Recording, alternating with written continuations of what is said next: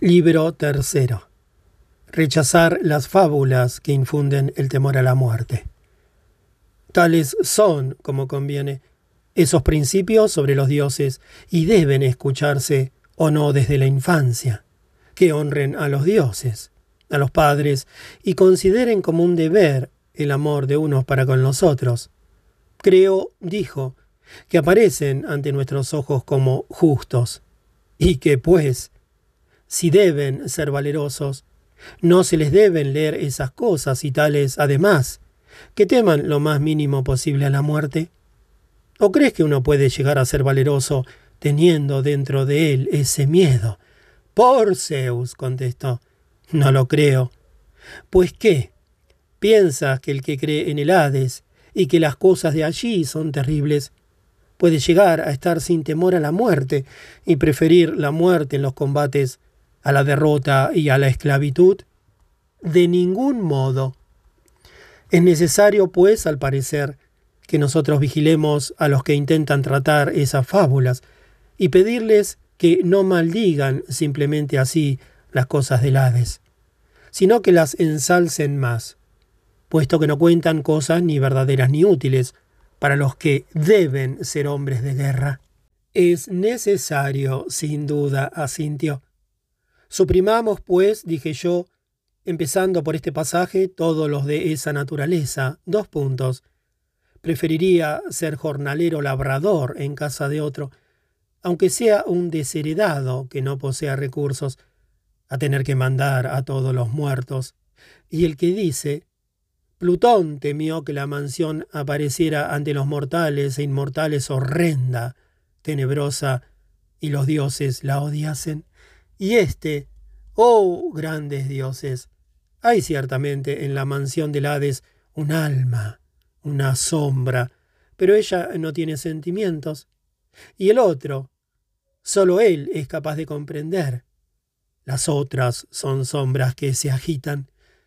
Y luego, su alma voló del cuerpo y fue al Hades, llorando su destino, abandonó su vigor, juventud.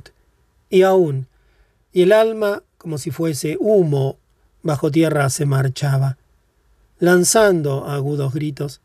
Y en fin, como cuando los murciélagos dentro del antro sagrado vuelan lanzando gritos, después de que alguno ha caído de la hilera de la roca y se aprietan los unos con los otros, de ese modo las almas iban todas a la vez lanzando gritos. Nosotros rogaremos a Homero y a los demás poetas que no se irriten si borramos estos y otros pasajes del mismo género, no porque carezcan de poesía y no sean agradables para oírlos el pueblo, sino porque cuanto más poéticos, tanto menos deben oírlos los niños y los hombres, que deben ser libres y temerosos más de la esclavitud que de la muerte. Completamente de acuerdo.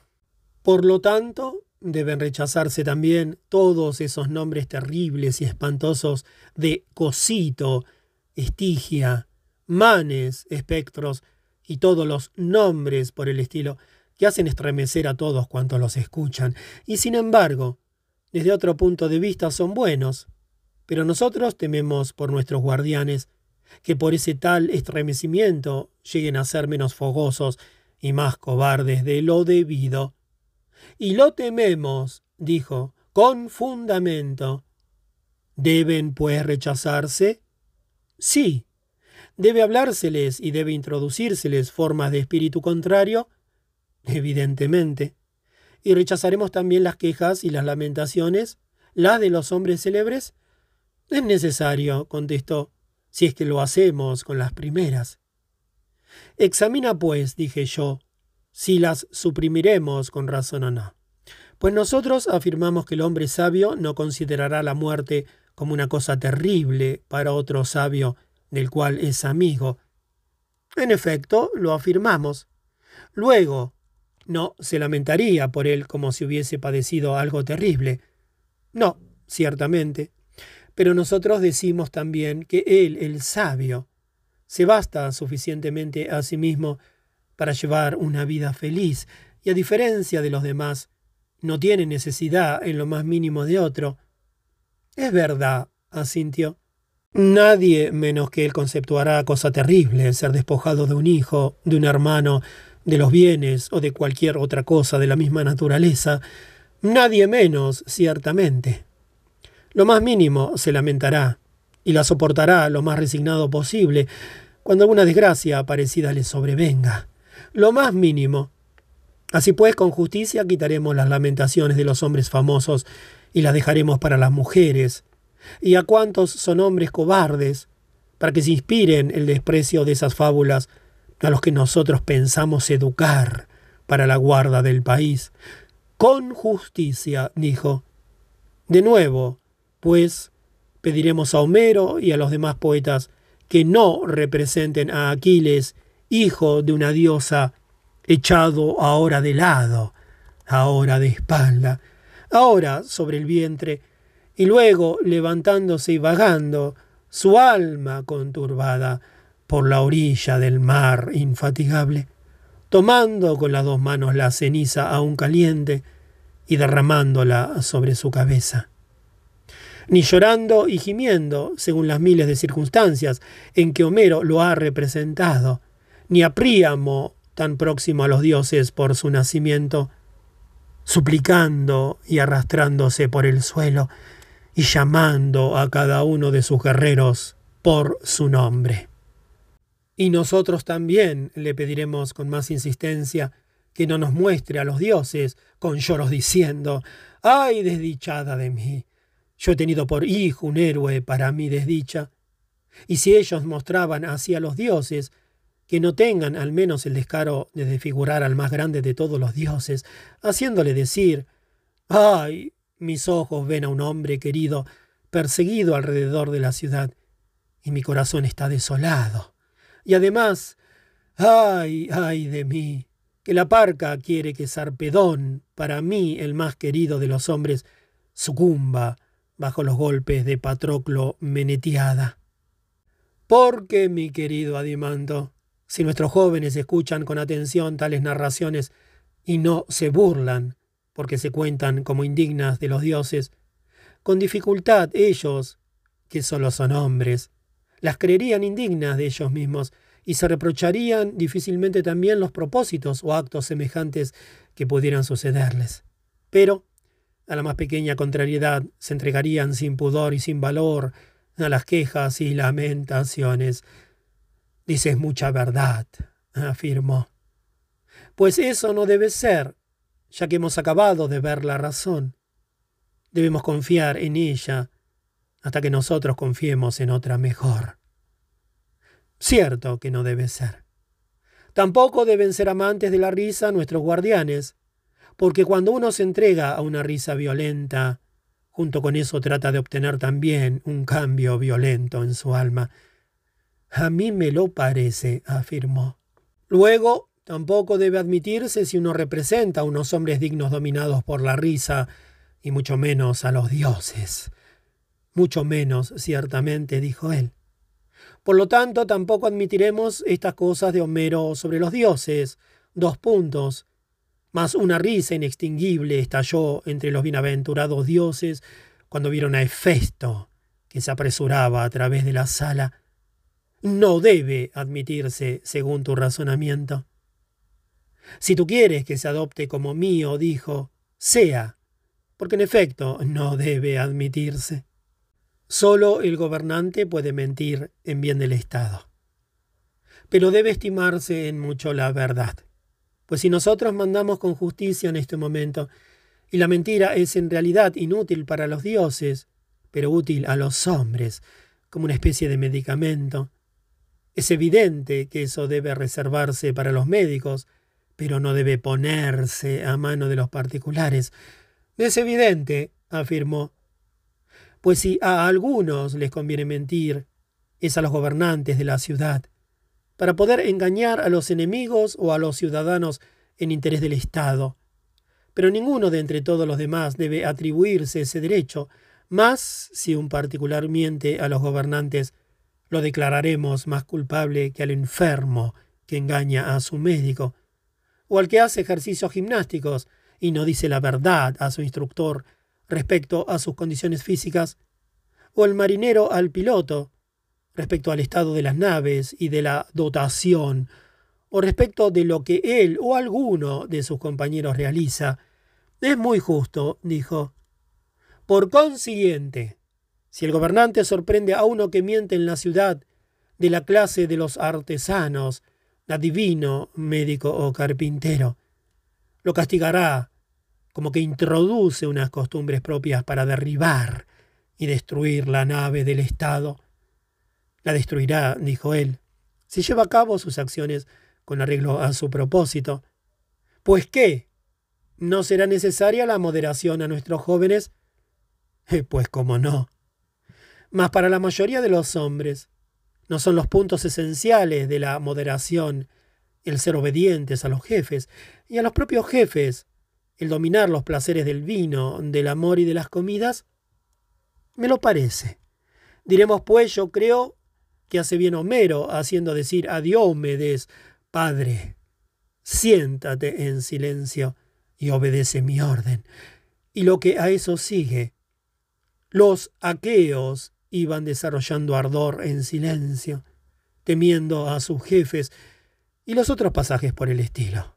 Justamente y qué decir de este, borracho, que tienes ojos de perro y corazón de ciervo. Y también serán loables las cosas que van siguiendo, y cuantas otras palabras insolentes que uno encuentra pronunciadas por los inferiores contra sus jefes en escritos en prosa o en verso? No, contestó. Yo creo en efecto que no son favorables para formar a los jóvenes en la moderación, pero no es de extrañar si ofrecen algún otro placer, o cuál es tu parecer. Ese tuyo, contestó. ¿Y qué? Cuando un poeta hace decir al más prudente de los hombres que lo más bello de todas las cosas le parece que es unas mesas repletas de pan y de manjares, y sacando vino de la crátera, un copero lo lleva y lo vierte en las copas. ¿Te parece a ti que es cosa idónea para que lo escuche un joven para el dominio de sí mismo? ¿O el que oiga decir, lo más triste es morir de hambre? ¿O que Zeus, mientras los otros dioses y los hombres dormían, quedando él solo despierto, olvidó las cosas que se propuso por el deseo desenfrenado del amor que de él se apoderó. Ante la vista de Hera, de tal forma que no quiso esperar a ir a la cámara, sino que quiso poseerla allí en el suelo, diciendo que no había tenido nunca tanto deseo, ni cuando por primera vez se vieron ocultándose de sus padres, o que oigan decir el encadenamiento por efecto de Ares y de Afrodita, por otros hechos de esta naturaleza?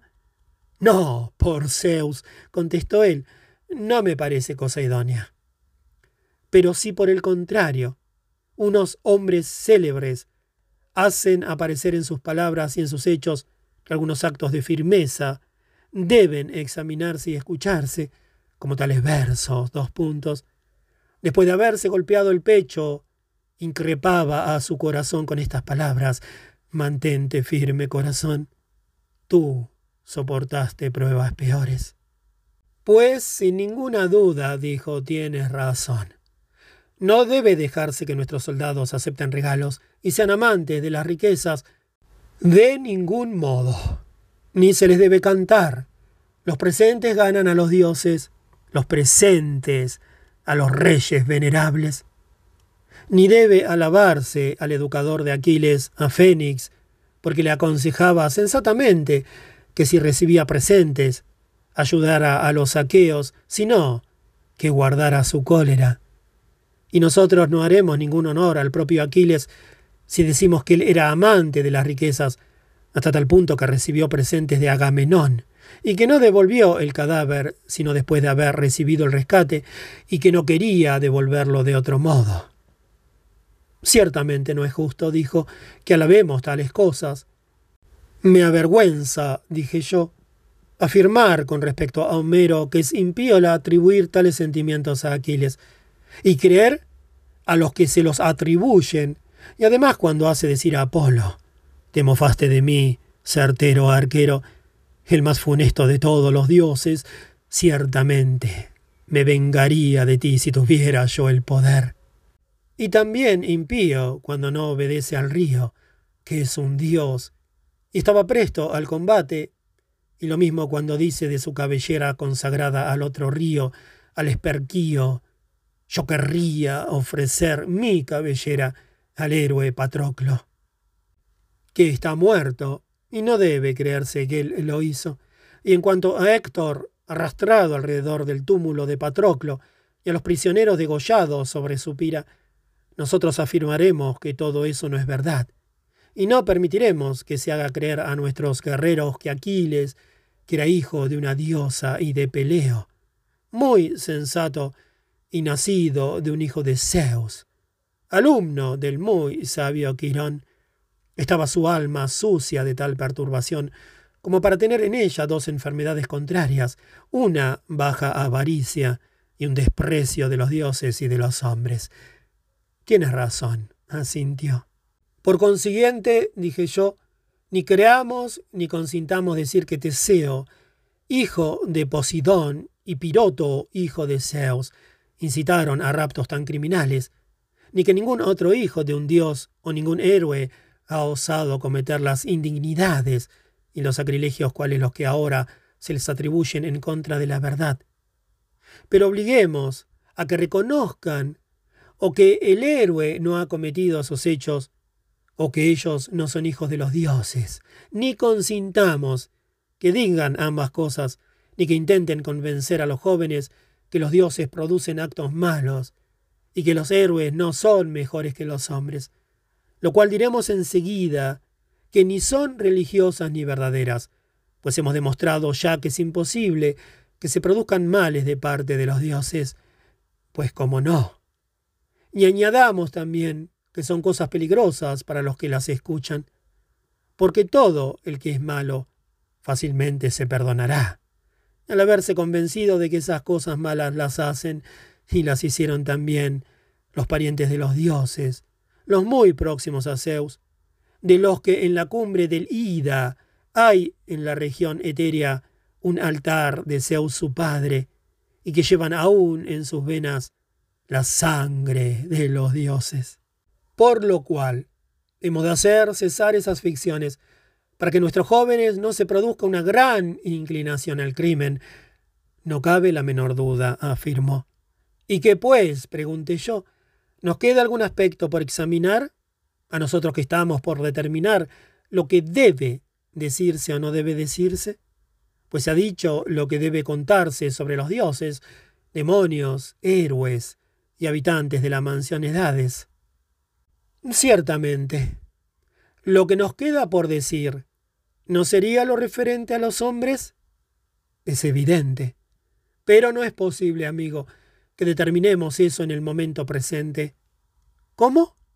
Porque pienso que nosotros diríamos que los poetas y los prosistas afirman los mayores errores sobre los hombres, que muchos injustos son felices y los justos desgraciados, y que la injusticia es ventajosa si permanece oculta, pero que la justicia es un bien para otro y un daño para el propio justo. Y nosotros les prohibiríamos decir tales cosas y les ordenaríamos que cantasen y narraran lo contrario. ¿No lo crees tú? Lo comprendo perfectamente, contestó. Por consiguiente, si estás de acuerdo en que yo tengo razón, Diré que estás de acuerdo con lo que investigábamos antes. Piensas con lógica, contestó. Así pues, al tener que hablar sobre los hombres, estaremos de acuerdo cuando hallemos qué es la justicia y si es útil por sí misma al que la posee, aunque él parezca que es justo o que no lo es. Evidentemente, contestó. ¿Cómo debe ser la dicción? Pongamos fin al hablar sobre los discursos.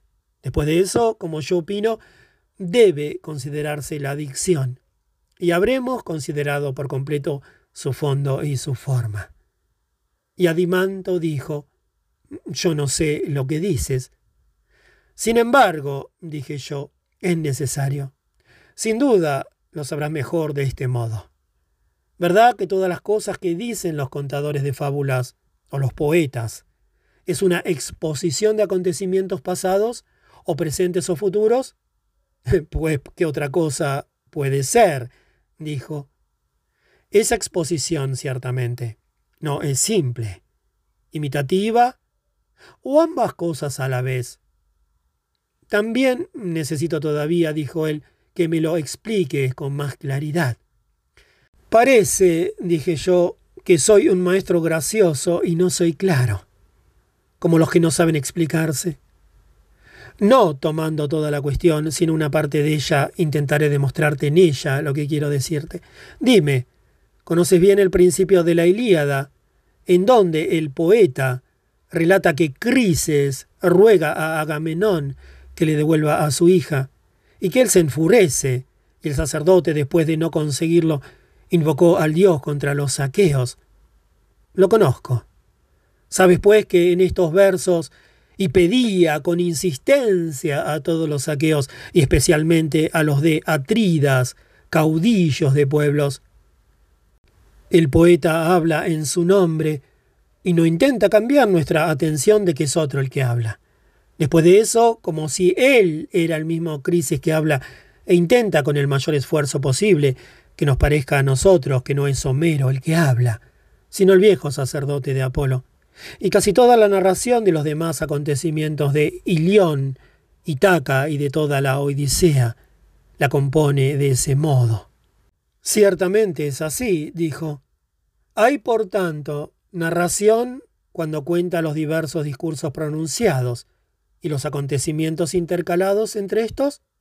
Como no. Pero cuando él pronuncia un discurso como si fuera otro, ¿acaso no diremos que acomoda tanto como le es posible su lenguaje al de cada uno al que nos advierte que le concede la palabra? Lo diremos. ¿Qué pues puedo contestar?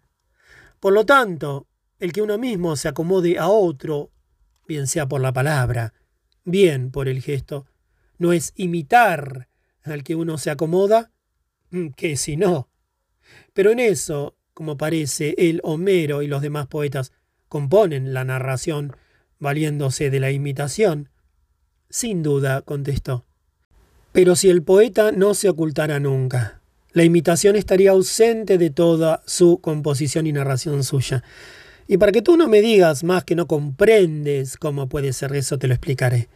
Pues si Homero después de haber dicho que Crises llegó con el rescate de su hija y que venía a suplicar a los saqueos, y en especial a los reyes, continuaba hablando no como si hubiese llegado a ser Crises, sino como si fuese siempre Homero. Tú comprendes que no sería una imitación, sino una simple narración. Tendría de algún modo esta forma. Me expresaré en prosa porque no soy poeta. Dos puntos. Después de haber llegado, el sacerdote suplicaba a los dioses que les concedieran apoderarse de Troya, y que ellos quedaran sanos y salvos, y pidió a los griegos que le devolvieran a su hija a cambio de un rescate, y por respeto al dios. Una vez que hubo dicho esas palabras, los demás griegos le mostraron su deferencia y aprobación, pero Agamenón se enfureció, conminándole que se marchase al instante y que no viniese de nuevo porque su cetro y las ínfulas del dios no le ayudarían. Le dijo que no le entregaría a su hija antes de que hubiese envejecido con él en Argos. Le ordenó que se marchara y no lo irritara, para que llegase sano y salvo a casa. El anciano, habiendo escuchado estas amenazas, tuvo miedo y se marchó en silencio.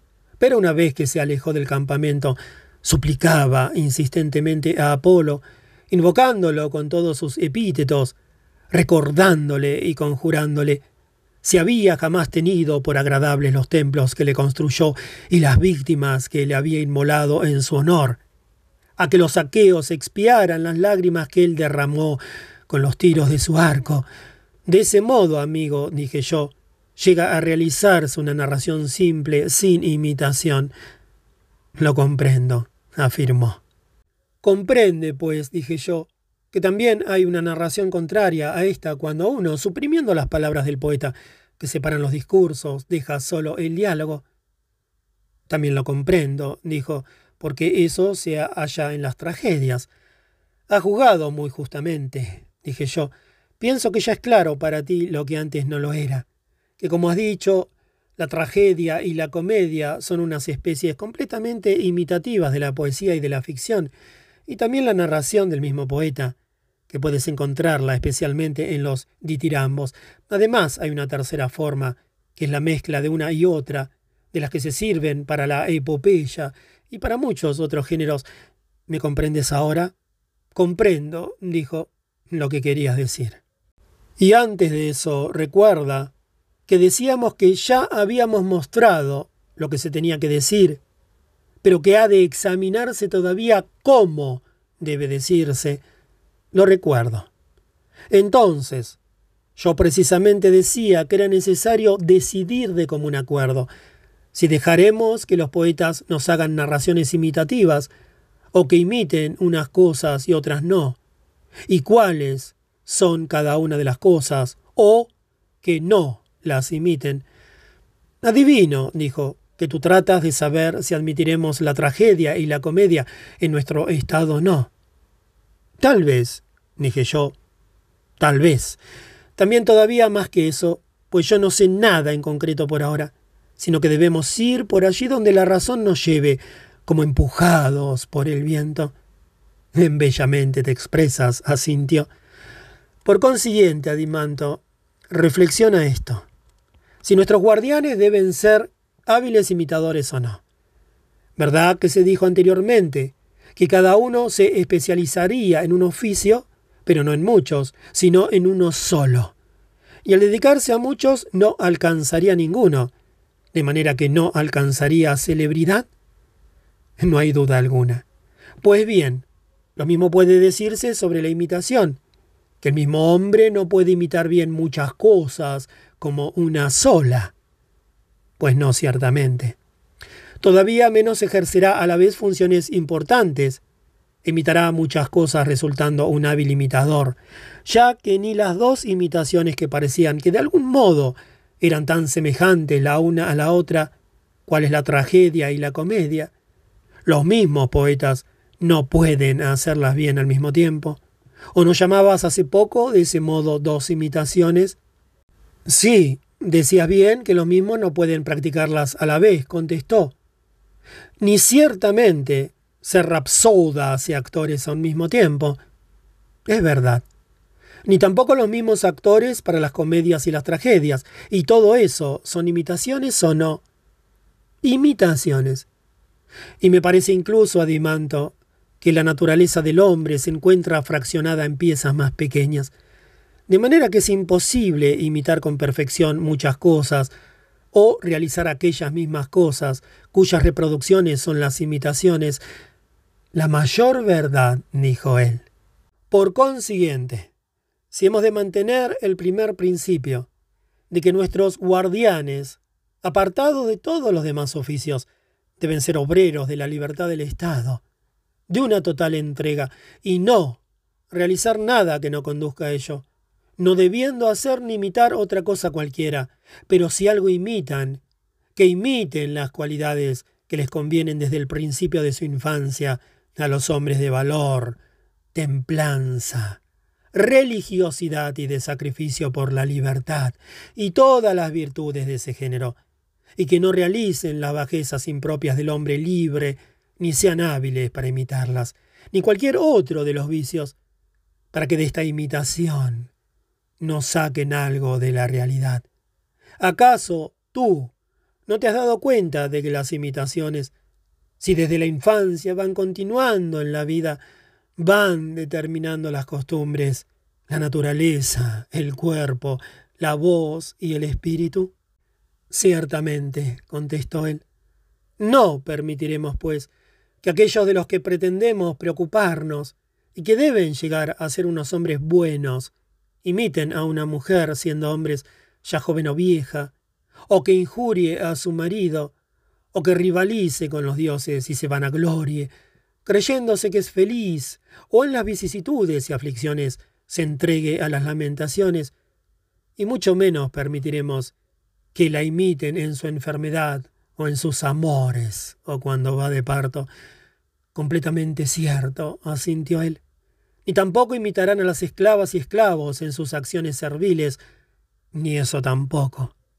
Como tampoco a los hombres malos, naturalmente cobardes y que realizan las cosas de las que anteriormente hablábamos, que se injurian y se burlan unos de otros, y que dicen cosas obscenas, encontrándose en estado de embriaguez o de sobriedad, o tampoco cuantas otras cosas ya expresadas en palabras o en actos degradan a esos tales personalmente o a los demás.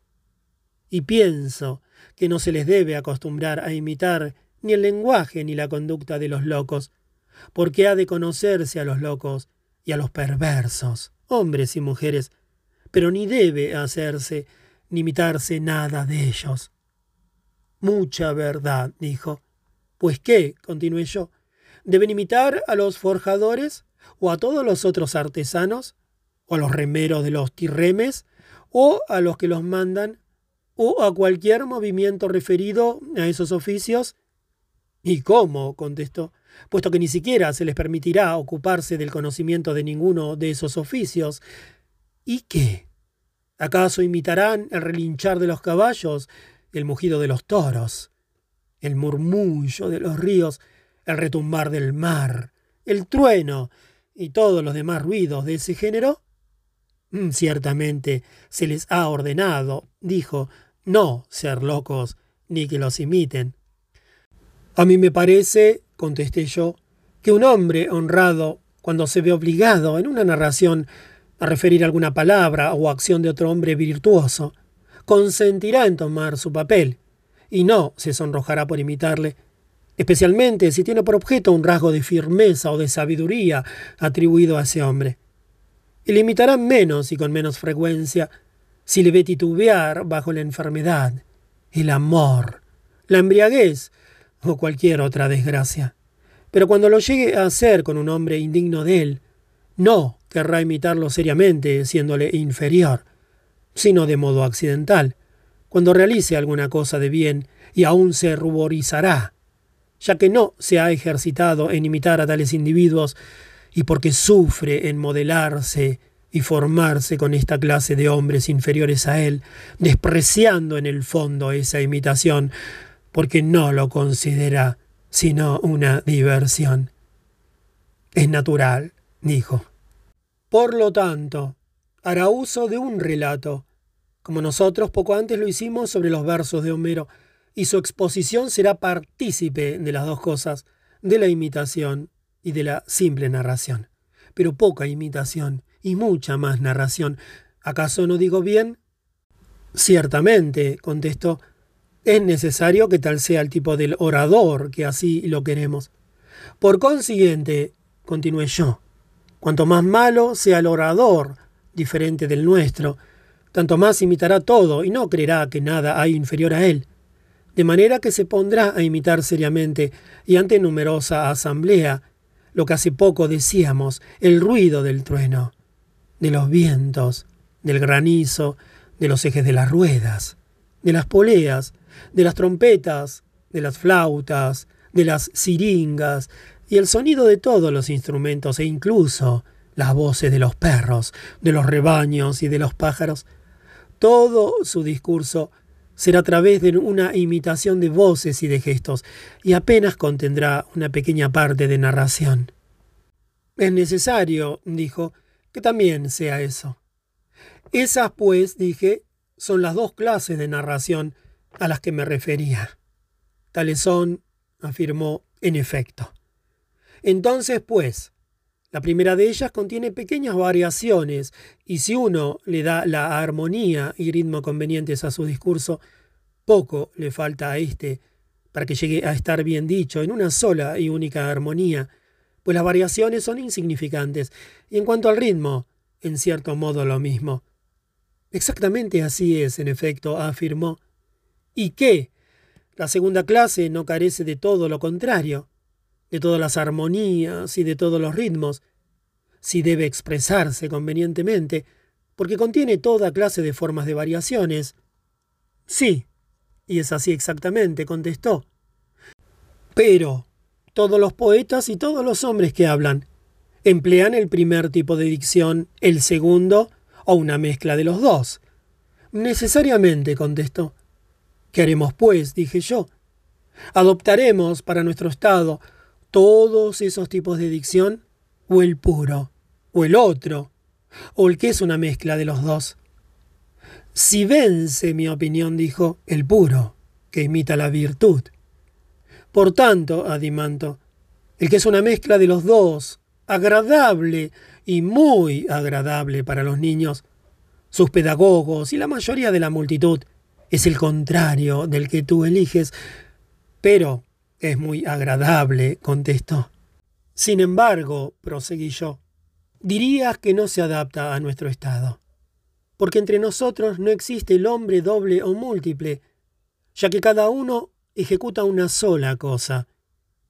Sí, pues no se adapta, en efecto.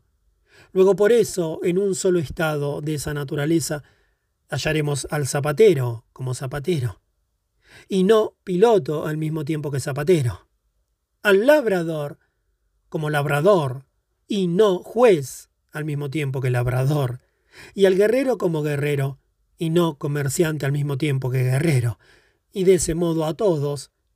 Es verdad, asintió. A pesar de sus méritos, un poeta imitador no será admitido en este estado. Pues naturalmente a un hombre que llega a estar imbuido de toda clase de conocimientos, que puede imitar todos los asuntos, si viene a nosotros y quiere mostrar en público sus poemas, lo reverenciaremos como a un ser sagrado, maravilloso y agradable, pero le manifestaríamos que no hay un hombre como él en nuestro estado, y que no es lícito que permanezca entre nosotros, y lo mandaríamos a otro estado, después de haber extendido perfumes sobre su cabeza y de haberlo coronado con tiras de lana.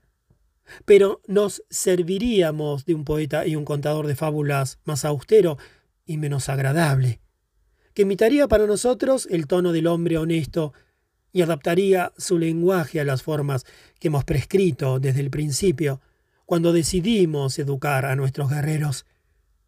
Así lo haríamos, afirmó, si se presentara ante nosotros. Ahora pues, amigo, dije yo, me parece que nosotros hemos superado la parte de la música referente a los discursos y a las fábulas, porque no se ha tratado la materia y la forma. También a mí me lo parece, afirmó.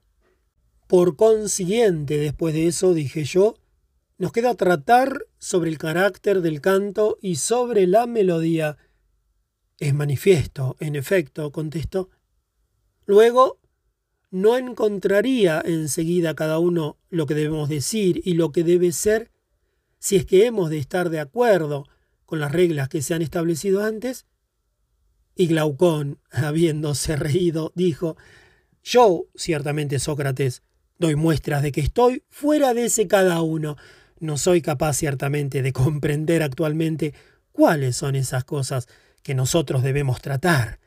Sin embargo, conjeturo algo. Por lo menos, dije yo, sin duda eres capaz de responder a este primer punto. La melodía está compuesta de tres elementos, palabra, armonía y ritmo. Eso sí, afirmó. Entre las palabras que se ponen en música y las que son sencillamente habladas no existe ninguna diferencia, ante el hecho de que han de concebirse con arreglo a las reglas que determinamos antes y en la misma forma de dicción. Es verdad, dijo. También es necesario que la armonía y el ritmo se acomoden a la palabra. ¿Cómo no? Sin embargo, nosotros hemos dicho que las quejas y las lamentaciones no deben figurar en los discursos nuestros. Pues no, contestó. ¿Cuáles son, pues, las armonías quejumbrosas? Dímelo, puesto que tú eres músico. La lidiana mixta, dijo. La lidiana aguda y algunas otras semejantes, contestó. ¿No deben, pues, pregunté yo, rechazarse esas? Son también perniciosas para las mujeres, las que deben ser moderadas, y no menos para los hombres. Completamente de acuerdo. Pero debe señalarse también que lo más indecoroso para los guardianes son la embriaguez, la molicie y la pereza, pues como no has de ser así, contestó. ¿Cuáles son, pues, las armonías afeminadas y propias de los festines? Hay algunas, contestó él, de la Jonia y de la Lidia, que se llaman afeminadas. Pues, amigo, ¿es posible hacer uso de ellas para los guerreros? De ningún modo, contestó. Mas parece que te dan la de los dorios y la de los frigios. Yo no soy experto, añadí yo, en armonías, pero déjanos aquella armonía que imitaría de modo eficiente los tonos y los acentos del hombre, que es bravo en una acción de guerra y en todo trabajo violento, y arrastrado por la suerte, va con valor hacia las heridas o hacia la muerte, o cae en cualquier clase de desgracia, quedándose a pie firme en todas esas circunstancias, y con perseverancia afronta los embates de la fortuna. Y déjanos, además, otra para imitar al que está en una acción pacífica no violenta, sino voluntaria, el cual, para conseguir su propósito, se esfuerza en ganar a un Dios con sus ruegos, o en persuadir a un hombre con sus lecciones y consejos, o el que al contrario se muestre sensible él mismo a los ruegos, lecciones o advertencias de sus semejantes, y habiendo triunfado según sus deseos, no es orgulloso, sino que se conduce en todas esas circunstancias con moderación y prudencia, y acoge resignado los acontecimientos. Deja esas dos armonías, la violenta y la voluntaria, que son las más propias para imitar a la perfección los acentos del hombre desgraciado, del dichoso, de la prudencia y de la bravura. Claro, dijo él, no pides que te deje otras que las que ahora te nombraba. Pues no tendremos necesidad, dije yo, de hacer para nuestros cantos y melodías instrumentos de numerosas cuerdas para producir toda clase de armonías. Es evidente para mí que no, dijo. Por tanto, ¿no tendremos fabricantes de triángulos, pectis y otros instrumentos de cuerdas y notas numerosas? Claro que no. ¿Y qué? ¿Recibirás en el Estado a los fabricantes de flautas y a los flautistas? ¿Acaso no es ese instrumento el de mayor número de cuerdas, y no son una imitación de la flauta esos mismos instrumentos que dan todos los acordes? Es evidente, contestó él. Te queda, pues, continué yo, la lira y la cítara, útiles para la ciudad, en los campos sería útil para los pastores una flauta de pan. Seguro, dijo, el argumento nos lo señala. Ciertamente, amigo, dije yo, nada extraordinario al escoger a Apolo y sus instrumentos en lugar de a Marcias y sus instrumentos. No, por Zeus. Es mi parecer, contestó. Por el perro, exclamé. Sin darnos cuenta hemos purificado la ciudad, que hace poco decíamos infectada. Y nosotros, dijo él, nos hemos portado sabiamente. Ea pues, dije, purifiquemos también lo que falta. Después de haber hablado de las armonías, nos quedaría tratar de los ritmos, no buscar ritmos variados, ni pies de todas clases, sino examinar cuáles son los ritmos de un hombre de vida ordenada y valerosa, y una vez discernidos, constreñir la medida y también la melodía a adaptarse a las palabras de un hombre de esas cualidades, y no las palabras a la medida y a la melodía. Pero designar tú cuáles serían esos ritmos, obra tuya es, del mismo modo que hiciste con las armonías. Por Zeus, exclamó, no sé qué decir, mas diría, por haberlo estudiado, que existen tres especies de ritmo con las que se forman las medidas, del mismo modo que hay cuatro tonos, de los que resultan todas las armonías, pero no sé decir cuáles son los ritmos representativos de una tal forma de vida. Con respecto a eso, dije yo, consultaremos con Damón qué medidas son propias de la bajeza, de la violencia, de la locura y de otros defectos, y qué medidas deben dejarse para las cualidades contrarias. Creo haberle escuchado decir vagamente de un metro compuesto al que llama enoplo, de un dáctilo y de un heroico que él combinaba, no sé cómo, en el que la igualaba los altos y los bajos, y que se terminaba por un breve o por una larga, indiferentemente, y como yo creo, también nombraba un jambo y un no sé qué pie llamado troquelo, en el que ajustaba largas y breves. Y en alguno de esos metros, creo, criticaba o alababa el tiempo del pie, no menos que los propios ritmos, o algún detalle común a los dos. Pero yo no sé explicar eso. Más respecto a eso me dije, entreguémonos a Damón, ya que discutir sobre ello supone no poco tiempo de argumentación. ¿No te parece? Sí, por Zeus. Sin embargo, ¿puedes tú explicar que la gracia o la falta de gracia depende de la perfección o la imperfección del ritmo? Como no, contestó. Pero el buen ritmo y el malo se regulan y se modelan el uno según el buen estilo, el otro sobre el malo. Y de ese modo sucede con la buena y la mala armonía. Si el ritmo y la armonía se regulan, como antes se decía, de acuerdo con la palabra y no la palabra, con arreglo al ritmo y la armonía. En efecto, sintió él, estos deben acomodarse a las palabras. Pero, la manera de decir, pregunté yo, y las palabras, ¿no dependen del carácter del alma? Sí.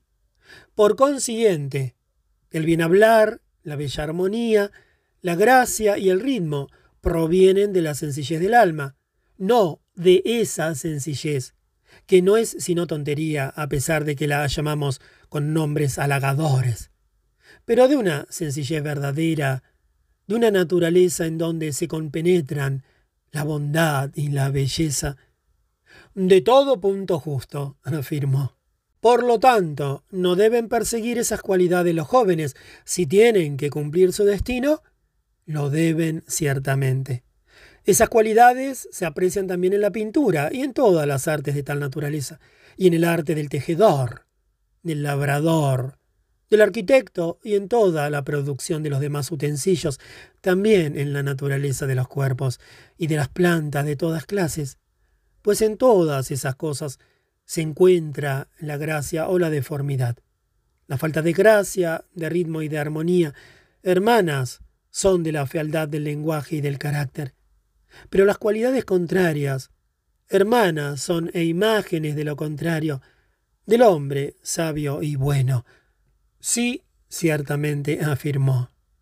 Así pues, debemos vigilar solamente a los poetas y obligarlos a ofrecer en sus poemas modelos de buenas costumbres que no compongan ante nosotros, o también debemos inspeccionar a los otros artistas e impedirles imitar el vicio, la intemperancia, la bajeza y la indecencia, ya en la pintura de los seres vivientes, ya en la arquitectura, ya en cualquier representación, y si a ello no se avienen, prohibirles que trabajen con nosotros? Pues no es de temer que nuestros guardianes, formados en medio de las imágenes del vicio, como en medio de un pasto detestable, recolecten y se nutran todos los días, en dosis ligeras pero repetidas, del veneno de una hierba tan venenosa, y no engendren, sin notarlo, una gran corrupción en sus almas? No debemos, por el contrario, buscar a los artistas idóneos para seguir la pista de la naturaleza de lo bello y de lo gracioso, para que como los habitantes de un país sano, los jóvenes saquen provecho de todo, de donde les llegue algo, de los hermosos ejemplos, hiriéndole los ojos y los oídos, a la manera que la brisa lleva la salud de los sitios saludables, y ya desde la infancia insensiblemente los inducen a amar y a imitar lo bueno, y a establecer entre esto y ellos mismos un perfecto acuerdo? Realmente, dijo, no se les podría educar mejor. Efectos de la educación por la música. Por consiguiente, Glaucón, continué yo, no es verdad que es la música la parte más esencial de la educación, por aquello de que el ritmo y la armonía penetran sobre todo en el interior del alma y la subyugan, comunicándole belleza por medio de la suya. si la educación se ha hecho como conviene, o comunicándole fealdad en el caso contrario, y también porque la educación musical convenientemente dada hace sentir muy vivamente la negligencia y las fealdades, no sólo en las obras de arte, sino también en las de la naturaleza. El que está debidamente educado, alabando las bellas cosas y recibiéndolas gozosamente en su alma, para de ellas hacer su alimento y llegar a ser un hombre de bien, desprecia los vicios justamente desde la infancia, antes de que se dé cuenta por la razón, y al llegar ésta, se sentirá unido a ella con un lazo de tanta más ternura, cuanto mayor haya sido la influencia ejercida por la música en su educación. A mí me parece, dijo, que tales son las ventajas de la educación por la música. Pues, continué yo, cuando aprendemos a leer, no creemos que estamos suficientemente versados, hasta que sabemos distinguir las letras, que ciertamente son pocas, en todas las combinaciones que con ellas pueden formarse, sin dejar ninguna como inútil de tener en cuenta. Sea grande o pequeño el espacio que ocupe, sino que nos esforzamos en conocer cuántas combinaciones puedan ofrecer. No, seremos pues, repito, buenos lectores antes de que obremos así. Es verdad, contestó. Así pues, de representar la imagen de las letras en el agua o en un espejo. Seremos incapaces de reconocerlas antes de que las hayamos aprendido, porque todo eso es objeto del mismo arte y estudio. Es evidente. Pues de ese mismo modo, por los dioses, pretendo que ni nosotros, ni los guardianes que nos proponemos formar, seamos músicos si no sabemos distinguir antes las diferentes formas de la moderación, del valor, de la generosidad, de la grandeza del alma y de las demás virtudes sus hermanas, como también la de sus vicios opuestos en todas sus variedades. También pretendo que se reconozca su presencia allí en donde se encuentran, ya sean ellas, ya sus imágenes, sin despreciar ninguna, sea cualquiera el lugar que ocupe, sea pequeño o grande, convencidos de que todo es objeto del mismo arte y estudio. De ese modo debe obrarse, dijo, sobre el amor sensual. Por lo tanto, añadí yo, si un hombre reúne en sí una gran hermosura de alma, y en su parte exterior perfecciones corporales afines con su carácter, esto es, lo interno y externo en armonía perfecta, ¿No llegaría a ser eso el más bello espectáculo digno de verse? Ciertamente sí, y con mucho. ¿Y lo más bello es también lo más amado? ¿Cómo no ha de serlo? Luego, el músico amaría en grado sumo a unos hombres de tal condición. Si no fuera de ese modo, no lo amaría. No, no lo amaría, dijo, si careciera de algo, de alguna buena condición, en cuanto a su alma. Pero sí, en cuanto a su cuerpo, lo toleraría de modo que querría amarlo. Comprendo, continué yo, que digas eso, porque tú tienes o has llegado a tener una persona amada de esa condición y convengo contigo. Pero dime esto, ¿la templanza y el placer desorbitado es algo compatible? ¿Y cómo podría ser? dijo, si produce no menos turbación que el dolor. ¿Y con la virtud en general? De ninguna manera. Y que con la violencia y la incontinencia, más que con todas las cosas. Pero, ¿puedes citar algún placer más agudo que el del amor? No puedo, contestó él, ninguno más enloquecedor. Pero el amor razonable nace del orden y de la bella sabiduría. ¿Y para amar armoniosamente? Ciertamente, contestó. Luego, no se debe acercar a este amor razonable ni la locura ni nada afín con la incontinencia. No, no se debe acercar. Por lo tanto, tampoco se debe acercar ese mismo placer y no debe darse entrada a él en las relaciones del amante y el niño que se aman con cariños honestos. No, por Zeus, dijo Sócrates, no debe acercarse. De ese modo, pues, como es consecuente, legislaría en el estado que se establece que el amante quiera, vaya junto y lo abrace al niño como si fuera su hijo, si puede ganárselo, en atención a fines honestos. Y en general, sus relaciones con el objeto de sus desvelos no deben dar lugar a las sospechas de que pretenda ir más lejos, de modo que parezca que llegue a tener intimidades mayores a esas. Y si no, se acarreará el desprecio de un inadecuado y sin delicadeza. Así es, dijo. ¿Acaso, pues no te parece a ti que hemos llegado al fin de la discusión con respecto a la música? Acabó donde debe acabar, pues la música termina por infundir amor a lo bello. Estoy de acuerdo, asintió él. La gimnasia. Después de la música, los jóvenes deben ser educados en la gimnasia. ¿Qué pues?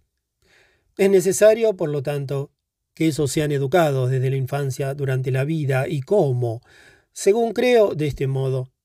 Examínalo también tú conmigo. A mí me parece que el cuerpo, por bien constituido que esté, no vuelve buena al alma por su virtud, sino que al contrario, el alma buena por su propia virtud proporciona al cuerpo cuanta perfección le es posible. ¿Cómo te parece a ti? También a mí, contestó, me parece así. Pues sí, después de haber cuidado convenientemente el alma, le damos las reglas para que examine sutilmente lo referente al cuerpo, limitándonos a indicar los modelos generales, para no hablar prolijamente, ¿no haríamos bien? Completamente bien. Ya hemos dicho que ellos, los guardianes, deben ser alejados de la embriaguez, porque más que a todos no debe permitirse que un guardián embriagado no sepa en qué lugar de la tierra se encuentra. Pues ridículo es, dijo él, que un guardián tenga necesidad de otro guardián. ¿Qué diremos sobre los alimentos? Nuestros atletas son hombres dedicados a la lucha más importante, ¿acaso no? En efecto. ¿Y el régimen de los atletas actuales sería conveniente para ellos? Probablemente. Pero, continué yo, ese régimen es soñoliento y también peligroso para la salud. ¿Acaso no ves que se pasan la vida durmiendo y que si se apartan un poco del régimen que se les ha establecido, los atletas se ven expuestos a graves y violentas enfermedades? Lo veo. Es necesario, continué yo, un ejercicio más diestro para los atletas guerreros, que como los perros es necesario que estén despiertos y que estén mirando y oyendo con la mayor agudeza posible, y teniendo que cambiar muchas veces de aguas y de alimentos, y teniendo que soportar los cambios del calor del sol y de los fríos, que no sean fáciles de caer en una falta de salud. Eso me parece a mí, contestó. Por lo tanto, la mejor gimnasia no sería una hermana de la música, de la que hace poco hemos tratado? Como dices, quiero referirme a una gimnasia simple, regulada, sobre todo la preparación para la guerra. ¿De qué modo? No bastaría Homero, dije yo, para aprenderlo. Porque tú sabes que en las campañas hace comer a sus héroes y no con comidas de pescados, aunque se hallen a orillas del mar, en el Helesponto, ni con carnes cocidas, sino solamente con carnes asadas, las que son más fáciles sobre todo para los soldados, pues por doquier, como dice el poema, les es más fácil servirse de ellas que llevar utensilios con ellos. Sí, ciertamente. Ni Homero menciona, como creo, los condimentos, ¿verdad? Que los demás atletas saben que para mantener el cuerpo en forma deben apartarse de todas esas cosas. Lo saben, en efecto, y de ello se abstienen, contestó. Tú, amigo, no apruebas, como das a entender, la mesa siracusana y la variedad del manjar exquisito de los sicilianos, si a ti te parece que esas cosas, las prescripciones son acertadas. No lo apruebo, contestó. Reprendes, por tanto, también que los hombres que deben tener un cuerpo en plenitud de vigor posean como amante a una doncella de Corinto? Sí, en absoluto. Por tanto, que no tengan tampoco las célebres delicias de las golosinas del Ática. Es necesario, pues creo que toda esa alimentación y ese régimen de vida en la gimnasia se podría asimilar en la música a la melodía y al canto, en donde entran todos los tonos y todos los ritmos. ¿Se asimilaría con precisión? Pues como no, contestó. No es verdad que aquí la variedad produce desorden y allí enfermedad, pero que la simplicidad en la música produce la templanza en las almas y la gimnasia la salud en los cuerpos, es muy cierto. Al multiplicarse el desorden y las enfermedades en un estado, ¿acaso no se abren tribunales y clínicas y se ven honrados los enredos de los pleitos y la medicina, cuando muchos hombres libres se tomen la inquietud por esas cosas? ¿Por qué no tiene que ser? contestó. ¿Acaso, dije, podrías encontrar en un Estado una prueba de una mala y vergonzosa educación más segura que la necesidad de médicos y tribunales hábiles, no sólo para los ignorantes y artesanos, sino también para los que se presumen de que se han educado en una formación de hombre libre, ¿No te parece acaso vergonzoso y una prueba enorme de no haber sido educado verse obligado a hacer uso de una justicia de un extraño, como dueño y juez de su derecho, y verse falto de la propia? Lo más vergonzoso de todo, afirmó. ¿No te parece, continué yo, más vergonzoso que eso, no sólo pasar la mayor parte de su vida en los tribunales en intentar y aguantar procesos, sino el llevar el mal gusto de pavonearse de saber ser injusto y hábil para urdir todas las trampas, y doblegándose como un junco, escurrirse por todos los resquicios para eludir el castigo, y todo ello por intereses mezquinos y despreciables, porque no sabe cuánto más hermoso y más ventajoso es disponer su vida para que no tenga necesidad de un juez que dormita. Esto, dijo, es todavía más vergonzoso que aquello. Al recurrir a un médico, continué yo, no por heridas o algunas enfermedades que acontecen en las estaciones del año, sino por efecto de la pereza y del género de vida cual hemos tratado, nos hemos llenado, como se llena un estanque, de humores y vapores malignos, y obligar a los ingeniosos hijos de Esculapio, a poner a las enfermedades los nombres de ventilosidades y catarros, ¿no te parece que es más vergonzoso? Mucho, contestó, como verdaderamente esos extraños y absurdos nombres de enfermedades. La medicina antigua y la actual. Tales nombres, dije yo, según creo, no existían en tiempo de Esculapio. Doy como prueba el hecho de que sus discípulos, cuando fue herido Eurípilo en Troya, y se le dio a beber vino de pramnio espolvoreado abundantemente de harina y de queso rallado? No, reprendieron a la que se lo dio a beber, a pesar de que esa bebida parecía que era inflamatoria, y tampoco reprendieron el remedio de Patroclo. Es, dijo, un brebaje extraño para el que está así. No, afirmé, si reflexionas que la terapéutica actual esa que sigue las enfermedades paso a paso, no fue practicada, como dicen por los discípulos de Esculapio, antes de la época de Heródico, que era maestro de gimnasia, y llegó a ser un enfermo crónico, y mezclando la gimnasia con la medicina, se atormentó mucho a él mismo primeramente, y luego mucho a otros. Pues cómo? preguntó. Habiéndose preparado, contesté yo, una muerte muy larga. Pues habiendo comprendido que su enfermedad era mortal y que no se curaba, yo creo, renunciando a toda ocupación para cuidarse, estaba inquieto durante su vida, si en algo se apartaba de su régimen, y a fuerza de ciencia llegó una vejez en continua lucha con la muerte. Pues hermosa vejez le proporcionó su arte, exclamó el servicio que merecía, proseguí yo, porque no vio que si Esculapio no enseñó a sus descendientes esa manera de tratar las enfermedades, no fue por ignorancia o inexperiencia, sino sabiendo bien que en un Estado bien gobernado a cada uno se le ha señalado una tarea que es necesario que lleve a cabo y que nadie puede permitirse el ocio de estar enfermo y hacerse cuidar, de lo cual nosotros nos damos cuenta cuando de artesanos se trata y no cuando son ricos y aquellos que parecen que son felices. ¿Cómo? preguntó. Cuando un carpintero, proseguí yo, está enfermo, lo que pide al médico es una medicina que le haga vomitar o evacuar por abajo su mal, o bien una cauterización o una incisión que lo libre de los malos humores.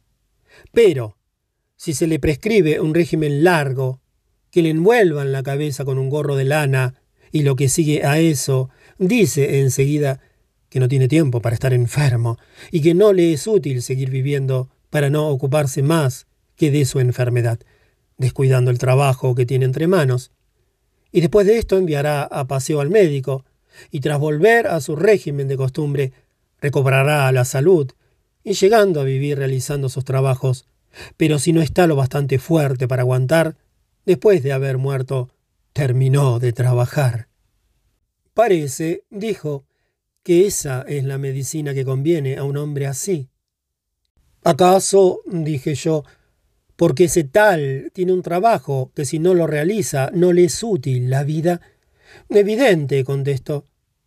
Pero el rico, como decimos, no tiene designado un trabajo que por verse obligado a abandonarlo le impida seguir viviendo.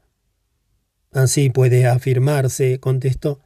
¿No has oído decir, añadí yo, a Fosílides que dice, él debe practicar la virtud cuando no le faltan medios de vida? Creo, dijo, que también antes. No discutamos con él, dije, sobre eso, pero preguntémonos a nosotros mismos si el rico debe practicar eso, la virtud, y si no puede vivir si no la practica, o si la manía de la cura de las enfermedades que impide al carpintero y a los demás artesanos el realizar su oficio, no encadena también al rico el seguir el precepto de Fosílides. Sí, por Zeus, asintió él, y nada encadena más que ese cuidado excesivo del cuerpo, que va más allá de las reglas de la gimnasia, porque también perjudica a la administración de la casa, la expedición militar y los empleos fijos del Estado. Pero, dije yo, es el mayor perjuicio, porque entorpece los estudios, la reflexión, la meditación. Temiendo siempre dolores de cabeza y vértigos, y acusando a la filosofía de que los produce. De manera que en cualquier parte que se halle ofrece un obstáculo insuperable para la práctica y manifestación de la virtud, pues siempre induce a crearse enfermo y no cesa de quejarse de su salud. Es natural, afirmó. Por consiguiente, afirmemos que, al conocer esas situaciones, Esculapio no pensó sino en los que la naturaleza y un régimen les ha dado una buena salud y no tienen más que enfermedades circunstanciales. Y para esos, y para los así constituidos, ha inventado la medicina, y por lo mismo enseñó a tratar a los enfermos por medio de pócimas y resecciones, sin cambiar su género de vida, para que los asuntos de Estado no se perjudicaran. Pero, en cuanto a los de constitución y completamente enfermizos, no quiso alargarles una vida miserable por medio de un lento régimen de evacuaciones e infusiones, ni hacerles engendrar retoños que necesariamente serían como ellos. No creyó que debía cuidar a un hombre que no pudiera vivir el tiempo fijado por la naturaleza, porque ni le es útil a él ni al Estado. Haces de Esculapio un político, dijo, es evidente, proseguí yo, que era tal, y también sus hijos. ¿No ves cómo en Troya se mostraron valientes ante los combates y ejercían la medicina, como yo digo? ¿No te acuerdas de que cuando Pándaro hirió con una flecha a Menelao de su herida, chuparon la sangre y sobre ella vertieron drogas calmantes sin que le prescribiesen, como tampoco a Eurípelo, lo que tenía que beber o comer? porque las drogas bastaban para curar los guerreros que antes de las heridas estaban sanos y eran ordenados en su régimen de vida, incluso aún que una vez heridos bebiesen el brebaje? Pero, para uno de naturaleza enfermiza e incontinente, no creían que era útil vivir ni para ellos ni para los demás, ni que el arte de la medicina debía ser para ellos, ni que se les debía curar, ni en el caso de que fuesen más ricos que Midas. Completamente ingeniosos, dijo, llamas tú a los hijos de Esculapia. Es justo, afirmé yo.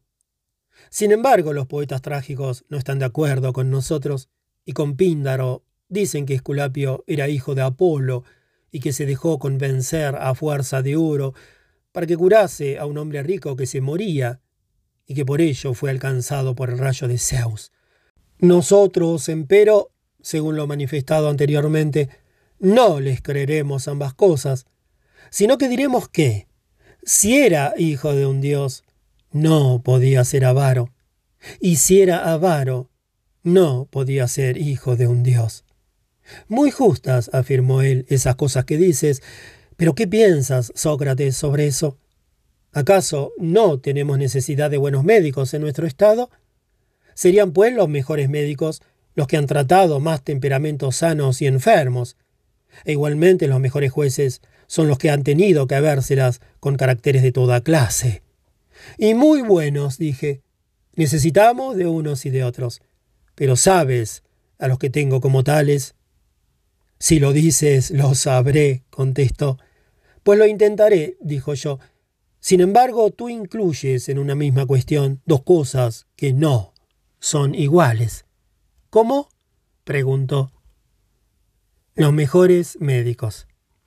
Serían, dije, muy buenos médicos, si empezando desde muy jóvenes en la profesión, uniesen a sus conocimientos en ella la más grande experiencia en el tratamiento de enfermedades y sobre todo si, siendo ellos de condición enfermiza, hubiesen sufrido ellos mismos todas las enfermedades pues no curan, yo creo, el cuerpo por el cuerpo, ya que no se les permitiría ser débiles de constitución y llegar a estar enfermos algunas veces, sino el cuerpo por el alma, con la que si ella está enferma, no se puede curar bien un cuerpo.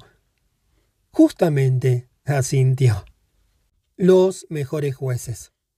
Pero el juez, amigo, ordena las almas con su alma, a la que no le es posible convivir desde la juventud con las almas perversas, y que pase por la práctica de todos los crímenes, para que pueda conjeturar por ella misma los crímenes de los demás, como el médico las enfermedades, según su propio cuerpo. Por el contrario, debe permanecer durante la juventud inexperta y pura de vicios, si se quiere que ella juzgue sanamente lo que es justo gracias a su honestidad. Por esa razón, los hombres de bien se muestran simples cuando todavía son jóvenes y son víctimas de los perversos, de los que no encuentran modelos en sí mismos para que se prevengan. Y así sucede en efecto, dijo. Por eso, continué yo, el buen juez no debe ser joven. Al llegar a aprender tardíamente qué es la injusticia, no habiéndola aprendido como un vicio personal alojado en su alma, sino por haberla estudiado durante mucho tiempo en los demás, ajena a su persona, sabe la clase de mal que es en sí, mas no por experiencia. Pues ese juez es necesariamente el mejor de su clase, contestó. Y excelente, añadí yo, el que tú reclamabas, porque el que tiene un alma buena es bueno. Pero aquel hábil y receloso que habiendo cometido él mismo muchas injusticias, y que se cree sagaz y sabio, cuando está en relaciones con sus semejantes, hace alarde de una clarividencia superior por ver en sí mismo la imagen del alma de los demás. Él, por el contrario, al enfrentarse con gentes de bien y de edad avanzada, aparece a su vez como tonto por su desconfianza y por su ignorancia de la natural honestidad de la que no encuentra en sí modelo alguno, pero ante la multitud de perversos superiores a los escasos hombres de bien en que se halla a la sazón, les parece a él y a los otros que es más sabio que ignorante. Completamente cierto, comentó. Por lo tanto, proseguí yo, es necesario buscar al juez de esa condición, al bueno y al sabio, pero no al primero, pues la maldad no conocería la virtud y a sí misma, mientras que la virtud, ayudada por la educación que aviva las luces naturales, llegará con el tiempo a conocer al unísono a sí misma y al vicio. Ese, pues, según me parece, llega a ser sabio, pero no el perverso. Es mi parecer afín con el tuyo, dijo. Por consiguiente, establecerás en el Estado una medicina cual decíamos, con una administración de justicia de la naturaleza que hemos dicho, para ocuparse de los ciudadanos bien constituidos de cuerpo y alma, pero no de los que tienen el cuerpo mal constituido, a los que se dejará morir, y a los de alma perversa e incorregible por naturaleza se les hará morir. Eso es lo mejor, dijo, para esos desgraciados y para el Estado. Y los jóvenes, pues, continué yo, es evidente que se guardarán bien de ponerse en el trance de necesitar un juez, si practican aquella música simple que decíamos que hace nacer la templanza. Pues qué otra cosa, dijo. ¿Acaso, según esos mismos principios, el músico que sigue la gimnasia, si quiere, no llegará a tal punto de no necesitar la medicina, salvo que un caso lo requiera? A mí me lo parece, contestó. Verdadero fin de la gimnasia y su relación con la música.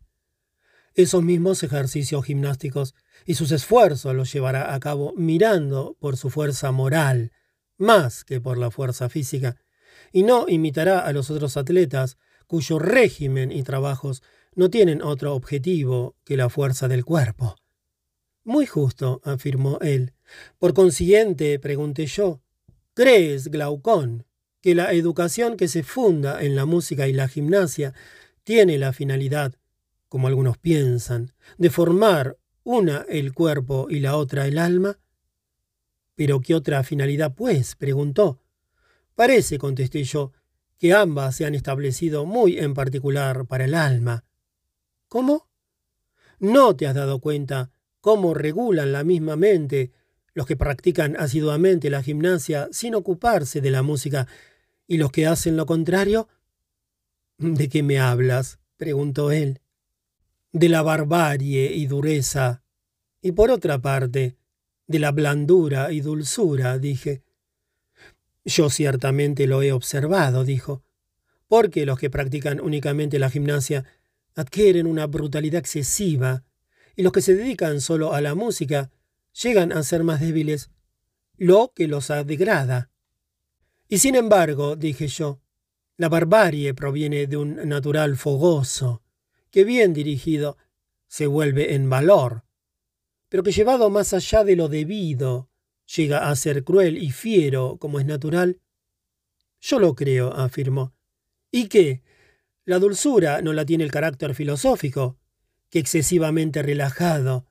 Sería más blando de lo debido, pero bien educado, dulce y ordenado. Eso es, contestó.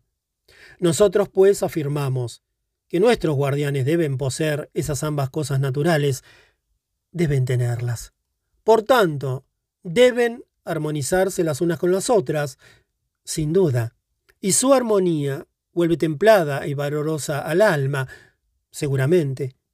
¿Y su desacuerdo la vuelve cobarde y bárbara? Sí, ciertamente. Por consiguiente, contesté, cuando uno se entrega al encanto de la música de los sonidos de la flauta y derrama su alma a través de sus oídos, como por un embudo, las armonías suaves, delicadas y quejumbrosas que nosotros decíamos antes, y pasa toda su vida canturreando y saboreando la belleza del canto, y empieza, por suavizar por ello lo que de irascible había en su alma, como el fuego ablanda el hierro y pierde la rudeza que antes lo hacía inútil, pero cuando continúa entregándose a la música y a sus hechizos, su energía no tarda en disolverse y fundirse, hasta que desaparecida por completo, una vez perdido todo el vigor del alma, acaba por ser un guerrero enervado. Completamente cierto, dijo. Y si desde su nacimiento, proseguí yo, la naturaleza lo dotó de un alma blanda, ese efecto no se hace esperar. Pero si le dio un alma valerosa, después de hacer cosas insignificantes, acaba por tener un corazón irascible, pronto a exaltarse y encolerizarse por pequeñas cosas. Así que en vez de valerosos, llegan a ser coléricos e irascibles, llenos de mal humor. Así precisamente contestó. ¿Y qué si al contrario se entrega asiduamente a la gimnasia y se regala con opíparos banquetes y no se dedica a la música y a la filosofía? No empieza, al estar bien de facultades físicas, a llenarse de orgullo y de fiereza, y llega a ser más bravo de lo que era? Sí, seguramente. ¿Y qué pasará cuando no haga otra cosa y no tenga ningún contacto con las musas? Si tiene en su alma algún deseo de aprender, como no gusta de ninguna ciencia, de ninguna investigación, de ninguna controversia, de ninguna parte de la música, ¿no llega a debilitarse ese deseo? A volverse sordo, puesto que ni se eleva, ni se educa, ni se purifica bien de sus sensaciones? Así será, dijo. Ciertamente el tal creo llega a ser enemigo de las letras y extraño a las musas, y no posee siquiera argumentos de razón para convencer, y por medio de la violencia y de la barbarie se dirige a efectuarlo todo como una bestia salvaje, y vive en la ignorancia y en la estupidez, careciendo del sentido de la armonía y de la gracia, de todo punto exacto así es, asintió él. Sobre todo estas dos cosas, que son así, como parece, el valor y la filosofía, yo diría que un Dios ha entregado a los hombres las dos artes, la música y la gimnasia, no para el alma y para el cuerpo, sino de un modo ocasional, pero sí para esas dos cualidades, valor y filosofía, para que deban armonizarse conjuntamente merced al justo grado de tensión o de relajamiento que se les dé. Y es natural, pues, dijo. Por lo tanto, al que mezcla en la más bella proporción la gimnasia con la música y la aplica a su alma del modo más acorde, nosotros diríamos que ese es la música más perfecta y el más armonioso, y lo es mucho más el que templa bien las cuerdas de un instrumento, Naturalmente, Sócrates afirmó. Consecuentemente, nosotros, Glaucón, no tendremos necesidad en nuestro Estado de un gobernador que sepa reglamentar siempre ese temperamento. Si tiene que ser salvada la Constitución, lo necesitaremos lo más hábil que se pueda hacer. Esas serían las formas de la enseñanza y de la educación. Pero en cuanto a las danzas de nuestros alumnos, a la cacería con o sin jauría, a los certámenes gimnásticos y a las carreras de carros, ¿a qué tratar? Pues es evidente que eso debe sujetarse a esos principios establecidos y no serán difíciles ya de hallar. Naturalmente, afirmó él, que no serán difíciles. Sea, continué yo. Y después de eso, ¿qué deberemos determinar? ¿Acaso, pues, siendo ellos así, no serán los que manden y los que obedezcan? Naturalmente, contestó. Selección de gobernadores. Es evidente que los viejos deban ser los que manden y los más jóvenes los que obedezcan. Evidente. También que sean los mejores de entre ellos. También eso es evidente. Pero, ¿verdad que los que llegan a estar mejor dotados para la agricultura son los mejores labradores? Sí, contestó él.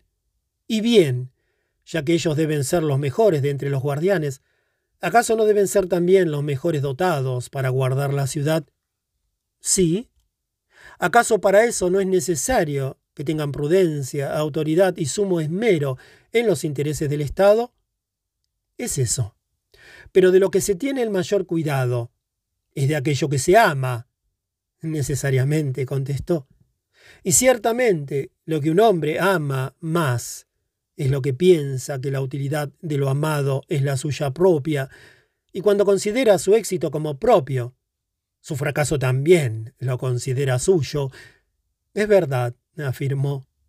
Por consiguiente, debe elegirse de entre todos los guardianes a unos hombres tales que tras un examen nos parezca sobre todo que harán con el máximo celo durante toda su vida lo que juzgarán que es útil al Estado, y lo que no lo es, no lo quieren realizar bajo ningún concepto.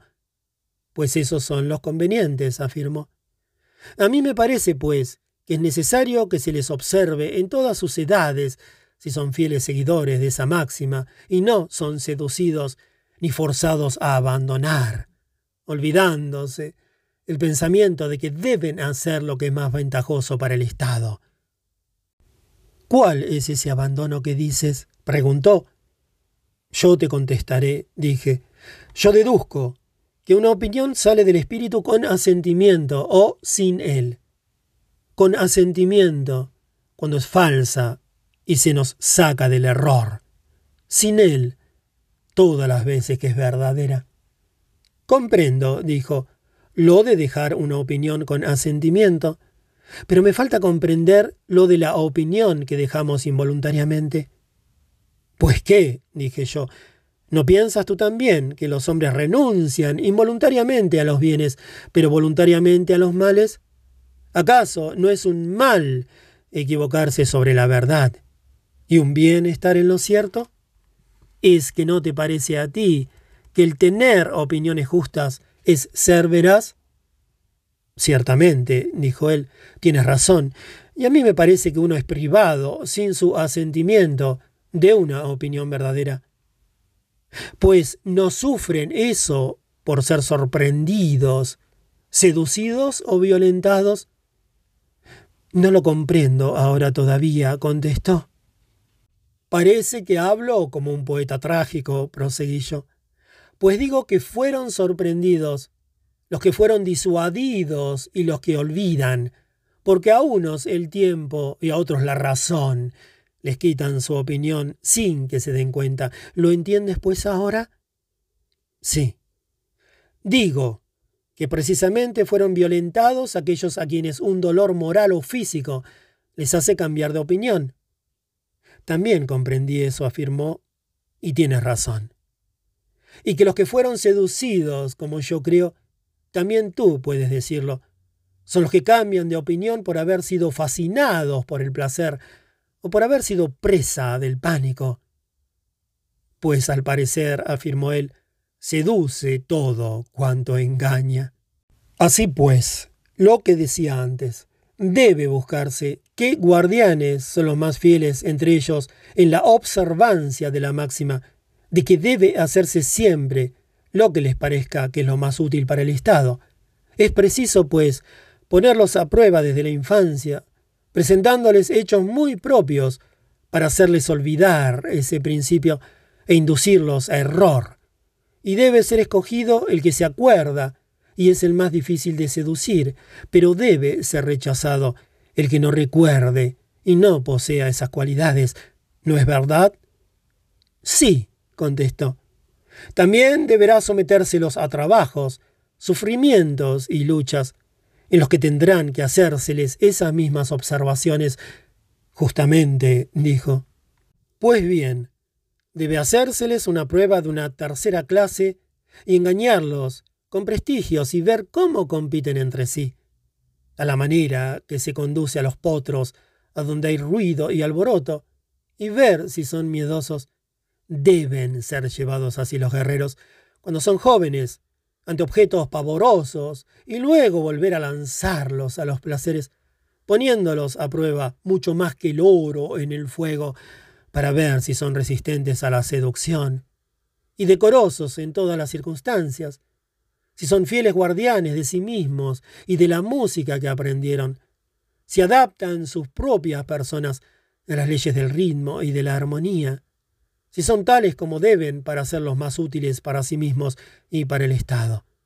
Y debe establecerse como jefe y guardián de la ciudad al que ha resistido siempre las pruebas en la infancia, en la juventud y en la edad madura, y haya salido intacto. Y deben otorgársele honores durante su vida y después de su muerte. y al que erigiremos las tumbas y los monumentos más gloriosos a su memoria, pero debe ser rechazado el que no sea de tal condición. Tal me parece a mí, Glaucón, añadí yo, que es la elección y el establecimiento de los jefes y de los guardianes, para expresarme en términos generales y no en particulares. También a mí, afirmó él, así me parece. ¿Acaso nos llamaríamos a esos hombres con la mayor exactitud guardianes perfectos contra los enemigos de afuera y los amigos de dentro, para que unos no quieran y los otros no puedan causar daño, y a los jóvenes, de los que ahora llamábamos guardianes, llamarlos auxiliares y ejecutores de las decisiones de los jefes? A mí me lo parece, contestó. Necesidad de convencer a los ciudadanos de que son hermanos. ¿Qué artificio, pues, continué yo, de mentiras que llegan a hacerse necesarias, de las que hablábamos ahora, llegaríamos a realizar para convencer, engañados por algo bello, sobre todo a los mismos jefes, y si no, al resto de los ciudadanos? ¿Qué clase de mentira? preguntó. Nada nuevo, contesté yo, sino una historia de la Fenicia, primero conocida allí, pero ya divulgada por muchos sitios, como los poetas dicen y la hacen creer, pero que no ha llegado a nosotros, y no sé si llegaría a convencer a muchos. Como parece, dijo, tú vacilas en decirlo. Tú verás, dije yo, que una vez que haya hablado, es muy natural que yo vacile. Habla, dijo, y no temas. Hablo, pues. Sin embargo, no sé de dónde sacaré la audacia y expresiones convenientes para hablar, e intentaré convencer en primer lugar a los mismos magistrados y soldados, posteriormente a los demás ciudadanos, que toda la educación y enseñanzas que nosotros les hemos proporcionado, y de las que creían experimentar y sentir sus efectos, no son otra cosa sino unos sueños, pero que a decir verdad, estaban entonces formados y educados en el seno de la tierra, ellos, las armas y todo el equipo, y que después de haberlos formado por completo, la tierra, su madre, los ha sacado a la luz, y ahora deben considerar a la tierra que habitan como su madre y nodriza, defenderla si se la ataca, y considerar a los otros ciudadanos como hermanos, salidos como ellos del seno de la tierra. No, sin razón, afirmó. Durante tiempo te sonrojaba decir esta mentira. Completamente natural, afirmé yo. Pero sin embargo, escucha el resto de mi cuento. Pues todos los que habitáis en la ciudad sois hermanos. Como les diré al contarles esta ficción. Pero el Dios, al formaros, a cuantos de vosotros sois aptos para mandar, ha mezclado oro en vuestra composición, por lo que son lo más precioso ha mezclado plata en la composición de los guardianes, hierro y acero en la de los labradores y demás artesanos. Ya que todos salís del mismo tronco, tendréis generalmente hijos que se parecerán a vosotros, pero es posible que del oro nazca un retoño de plata, y de la plata un retoño de oro, y que las mismas variaciones lleguen a producirse entre los otros metales. También el Dios ordena primero y principalmente a los magistrados, como serán los más fieles guardianes que ninguno, que vigilen a los niños y presten la mayor atención al metal que entre en la composición de sus almas. Y si sus propios hijos tienen alguna mezcla de bronce o de hierro, que no tengan piedad para con ellos, y dando a su naturaleza la debida justicia, los releguen entre los artesanos y los labradores, y a su vez si alguno de entre estos tiene su naturaleza oro o plata, después de reconocer su valor, los eleven al rango de guardianes o al de guerreros, porque existe un oráculo que dice que un estado será destruido cuando lo guarde un guardián de hierro o de bronce. Así que, ¿tienes tú algún artificio para que esta fábula convenza? De ningún modo, contestó. Como están los actuales, sin embargo, será posible para sus hijos, sus descendientes y los hombres del futuro. Pues eso, dije yo, sería excelente para que ellos se desvivieran más por la ciudad y por los ciudadanos, porque casi entiendo lo que dices. Los guardianes vivirán a expensas de los ciudadanos. Y eso se extenderá por donde la fama los lleve. Pero nosotros, después de haber armado a esos hijos de la tierra, hagamos si es avanzar bajo la dirección de sus jefes. Y una vez que hayan llegado, miren qué lugar de la ciudad es el más ventajoso para acampar, desde dónde mejor puedan refrenar a los de dentro, si alguno no se sujeta a las leyes y rechazar los ataques de los de afuera, si algún enemigo viene como lobo sobre un rebaño, y una vez que hayan establecido el campamento y hayan efectuado los sacrificios que conviene levanten las tiendas. ¿O cómo? Así, dijo. ¿Acaso que esas tiendas no sean aptas para proteger del frío y del calor? Pues como no, contestó, ya que me parece que tú te refieres a las habitaciones. Sí, afirmé yo, de soldados, pero no de hombres de negocios. ¿Cómo diferencias todavía esto de aquello? Yo intentaré decírtelo, contesté pues en parte alguna hallaríamos nada más terrible y vergonzoso para los pastores, que alimenten y formen a unos perros guardianes de sus rebaños, de manera que por la intemperancia, el hambre o por cualquier otra mala costumbre fuesen inducidos esos mismos perros a causar daño a los rebaños, y en vez de perros se hiciesen iguales a los lobos. Cosa terrible, dijo él. Como no, ¿Acaso no debe vigilarse con toda inteligencia que nuestros guardianes no se comporten de esa manera para con sus conciudadanos, ya que son más fuertes que ellos y en lugar de protectores benévolos se parezcan a unos dueños salvajes? Debe vigilarse, contestó. Verdad que estarían provistos de la más grande de las precauciones si hubiesen sido realmente educados bien. Pero lo están ciertamente, afirmó. Y yo dije, no es suficiente afirmar fuertemente eso, amigo Glaucón. Sin embargo, es suficiente lo que decíamos antes, que deben alcanzar una educación verdadera, sea la que sea. Si tienen que ser lo más dulces posible entre ellos mismos y para los protegidos por ellos. Y con razón, afirmó él. Además de esa educación, uno que tenga buen sentido diría que también debe disponer para ellos alojamientos y bienes que no les impidan que sean guardianes lo más perfectos que sea posible, y para que no se vean arrastrados a maltratar a los demás ciudadanos. Y eso dirá con verdad, contestó. Observa, pues, dije yo, ya que han de ser de esta naturaleza, si es necesario que tengan un régimen de vida y un alojamiento de estas condiciones. En primer lugar, ninguno de ellos tendrá ningún bien en propiedad si no es de todo punto necesario. Después ninguno tendrá alojamiento ni despensa en donde no pueda penetrar todo el que quiera.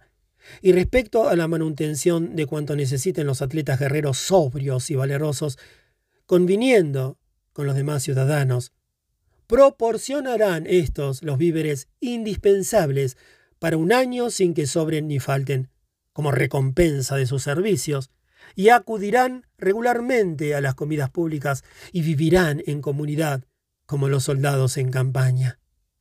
Con referencia al oro y a la plata, se les dirá que siempre tienen en sus almas el oro y la plata divinos de parte de los dioses, y no necesitan el de los hombres, pues es impío mancillar la posesión del oro divino mezclándolo con la del oro terrestre, ya que muchísimos crímenes los ha originado hecho moneda pero el que ellos tienen es puro.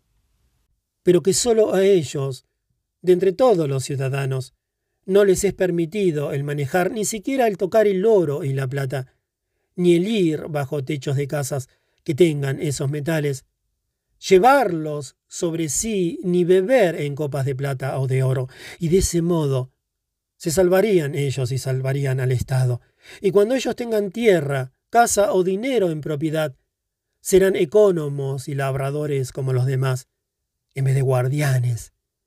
Llegarán a ser tiranos y enemigos, en vez de defensores de los demás ciudadanos, y odiando y siendo odiados, persiguiendo y siendo perseguidos, pasarán toda la vida temiendo mucho más a los enemigos de dentro que a los de afuera, viéndose ellos mismos y el resto de la ciudad muy cerca del abismo. A causa de todas estas cosas, proseguí. Manifiesto que es necesario reglamentar de ese modo los alojamientos y demás posesiones de los guardianes, y que sancionaremos esas cosas por una ley, o no. Absolutamente necesario, contestó Glaucón.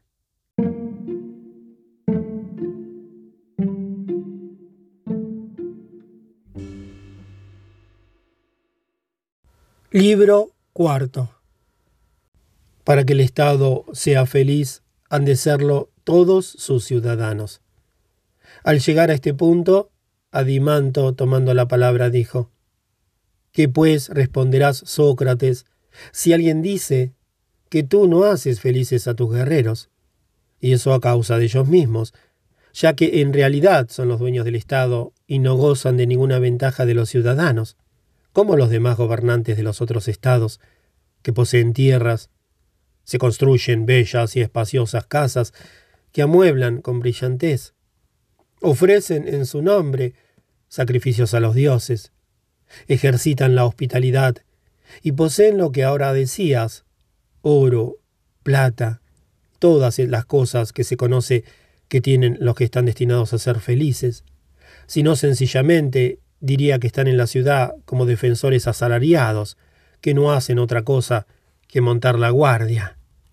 Sí, dije yo, y no ganan más que su sustento, no añadiendo a este ningún sueldo, como los demás mercenarios, de manera que si quisieran, no les es lícito salir al extranjero particularmente, ni mantener cortesanas, ni gastar a su antojo en otros placeres, cual hacen los que pasan por ser felices. Esas cosas y otras de parecida condición has dejado en tu reconvención. Bien, contestó, vengan pues esas afirmaciones. Siguiendo esa nuestra ruta, dije, encontraremos lo que debe decirse según yo creo. Diremos, en efecto, que nada sería de extraño si ellos, nuestros guerreros, son de esa manera muy felices, porque no constituimos el Estado mirando que haya una clase única de ciudadanos nuestros particularmente feliz, sino el mayor número posible de ellos en el Estado entero, pues creemos que en un Estado de esta naturaleza se descubriría muy fácilmente la justicia, lo mismo que la injusticia en el Estado muy vicioso, y después de ver esto nos hallaremos en situación de juzgar la cuestión que desde tiempo nos ocupa. Ahora pues, como creemos, formamos el estado feliz, no escogiendo a unos pocos de esa clase, sino incluyéndolos a todos. A continuación examinaremos el estado contrario. De hecho, si alguno se nos acercase cuando estamos pintando una estatua y nos censurase porque no aplicamos los más bellos colores a las más bellas partes del cuerpo, pues los ojos, suprema hermosura del cuerpo. Habían sido pintados de negro y no de color púrpura. Me parece que nos defenderíamos con razón diciendo, Oh admirable hombre, ¿piensas que nosotros debíamos pintar ojos tan bellos de manera que no parecieran ojos, como las demás partes del cuerpo? Pero considera que dando a cada parte el color que le corresponde, hacemos el conjunto perfecto. Así también, Ahora es necesario que nosotros no procuremos para los guardianes una felicidad tal que les haga toda otra cosa que guardianes. Pues también podríamos establecer que los labradores se vistieran con túnicas talares, cubrirlos de oro y permitirles que no trabajasen la tierra, sino para su placer.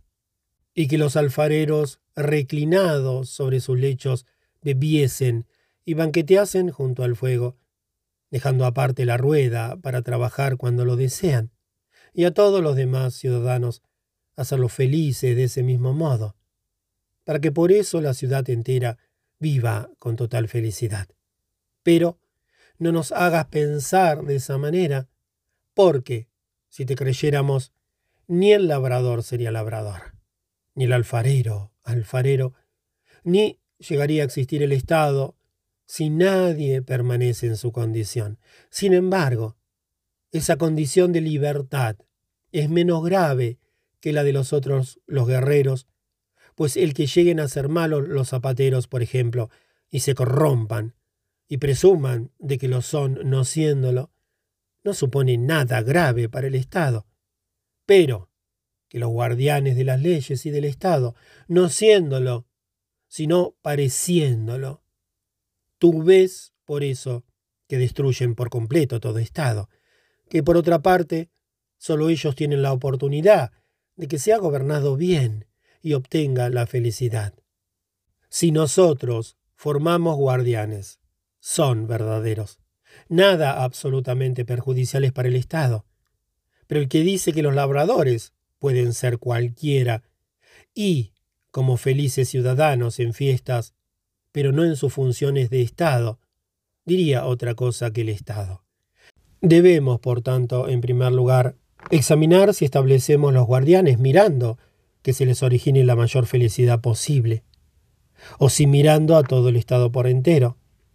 Debe atenderse a la felicidad general, y se debe obligar por la fuerza o por la persuasión a nuestros auxiliares y guardianes a que sean los mejores artesanos de sus propias obras, y a todos los demás ciudadanos del mismo modo, y cuando de esa forma el Estado entero haya florecido y se haya consolidado bien, si debe dejarse que a cada uno la naturaleza les dé la felicidad que le asigne.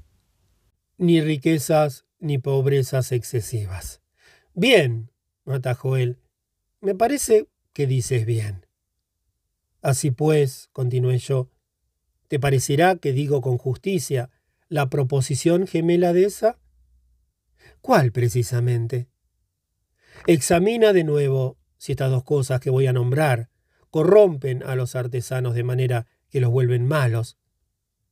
¿Cuáles son, pues, esas? La riqueza, contesté yo, y la pobreza. ¿De qué modo? De este. ¿Te parece que un alfarero, después de haberse enriquecido, querrá cuidarse de su oficio? De ningún modo, contestó. ¿Se volverá él más perezoso y descuidado? Mucho, en verdad. Por lo tanto, ¿llegará a ser un alfarero más malo? Y eso, dijo, mucho más.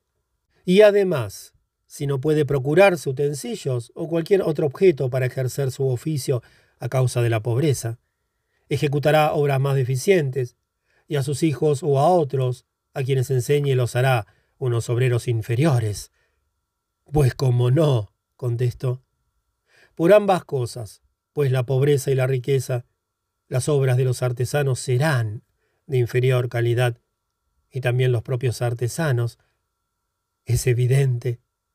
Pues al parecer hemos encontrado para los guardianes otra tarea, la de que por todos los medios debe vigilarse que jamás penetren en la ciudad esos dos males, sin que ellos se den cuenta. ¿Cuáles son esos males? La riqueza y la pobreza, contesté yo, porque una produce molicie, ociosidad e innovación, y la otra, en presencia de la innovación, la bajeza y la maldad. Ciertamente sucede mucho, dijo. Sin embargo, Sócrates, reflexiona cómo nuestro Estado podrá hacer la guerra, ya que no ha adquirido dinero por cuanto si por otra parte es necesario que luche contra un Estado grande y rico.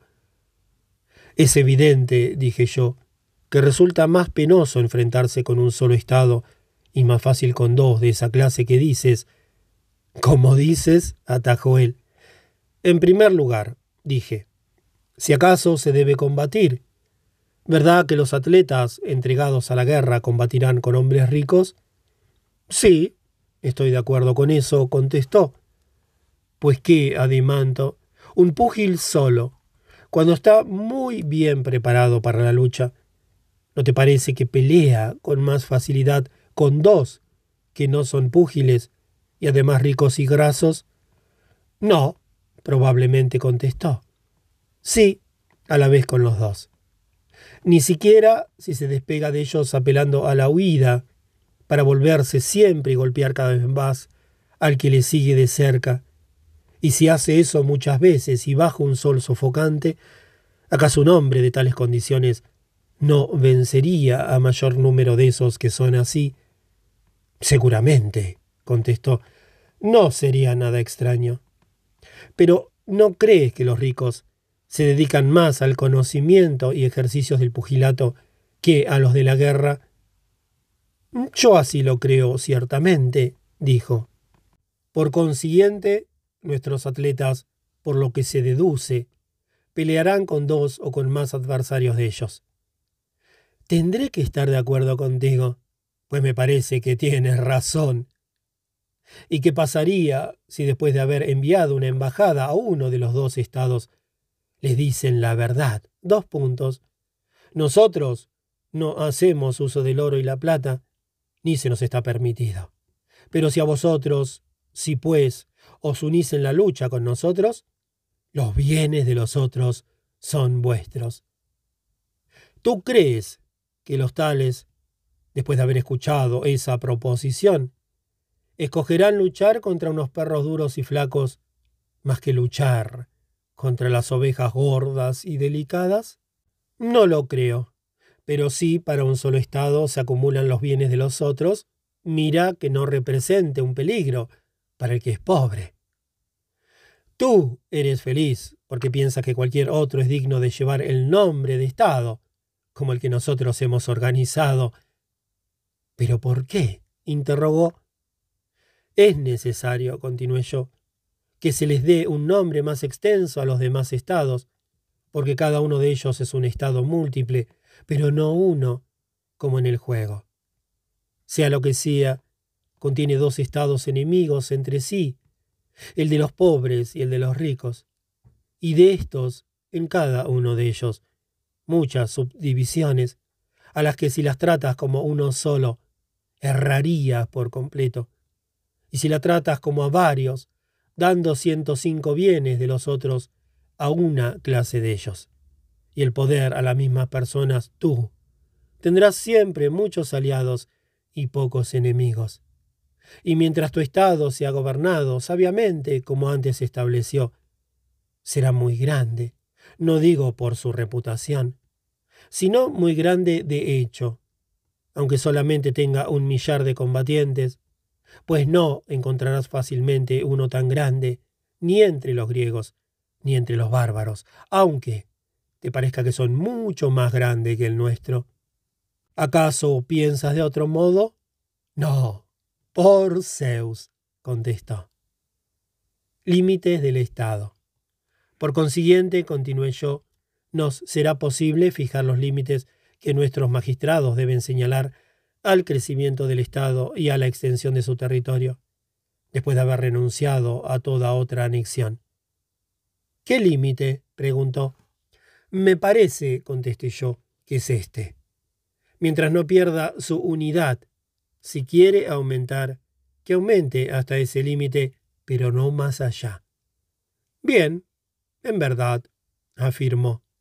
Por lo tanto, también ordenaremos otra cosa a nuestros guardianes que vigilen con toda atención que la ciudad no parezca ni grande ni pequeña, sino que guarde una cierta proporción y permanezca una. Y tal vez le daremos una orden poco importante, dijo.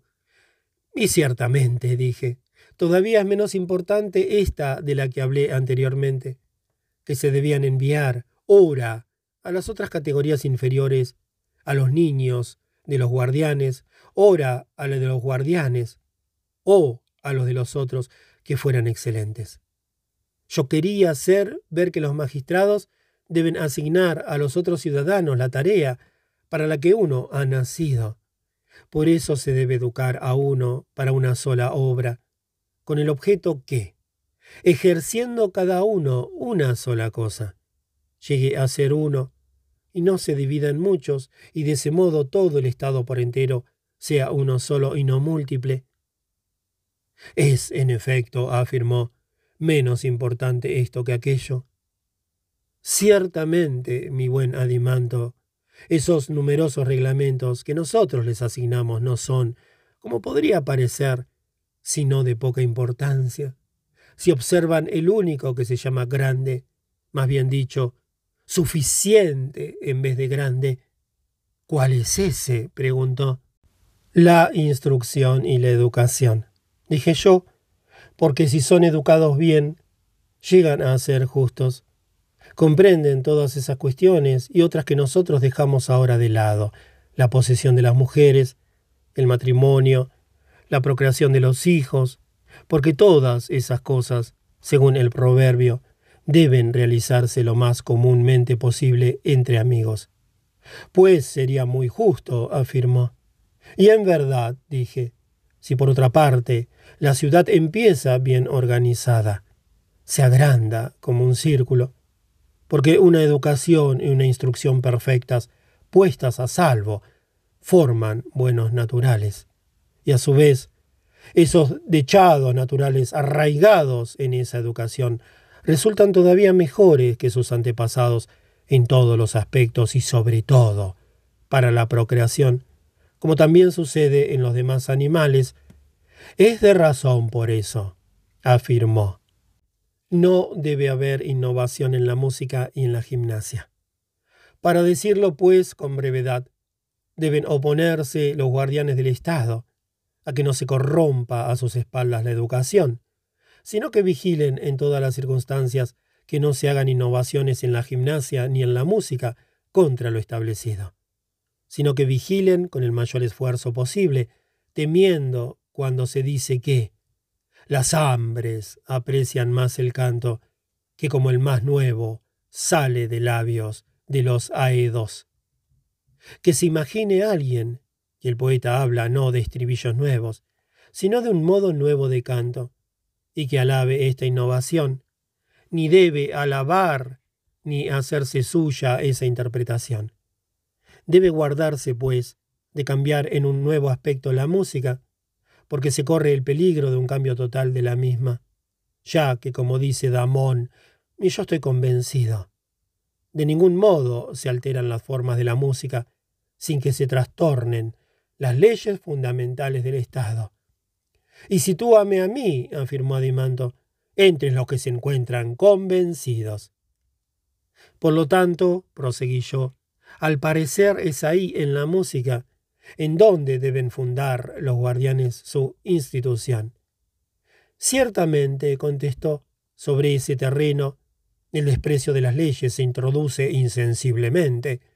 Sí, afirmé, como en medio de una diversión y no haciendo nada malo.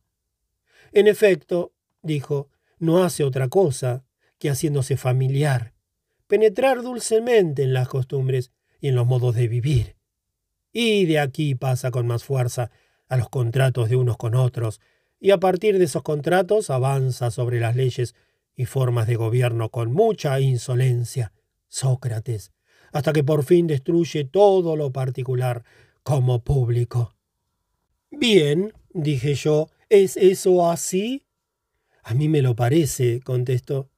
Por consiguiente, lo que decíamos antes, nuestros hijos deben participar enseguida en una educación física y moral más sujeta a la ley o disciplina, para que si esa educación llega a ser contraria a la ley, así como esos hijos, sea imposible que al crecer resulten hombres observantes de la ley y dignos?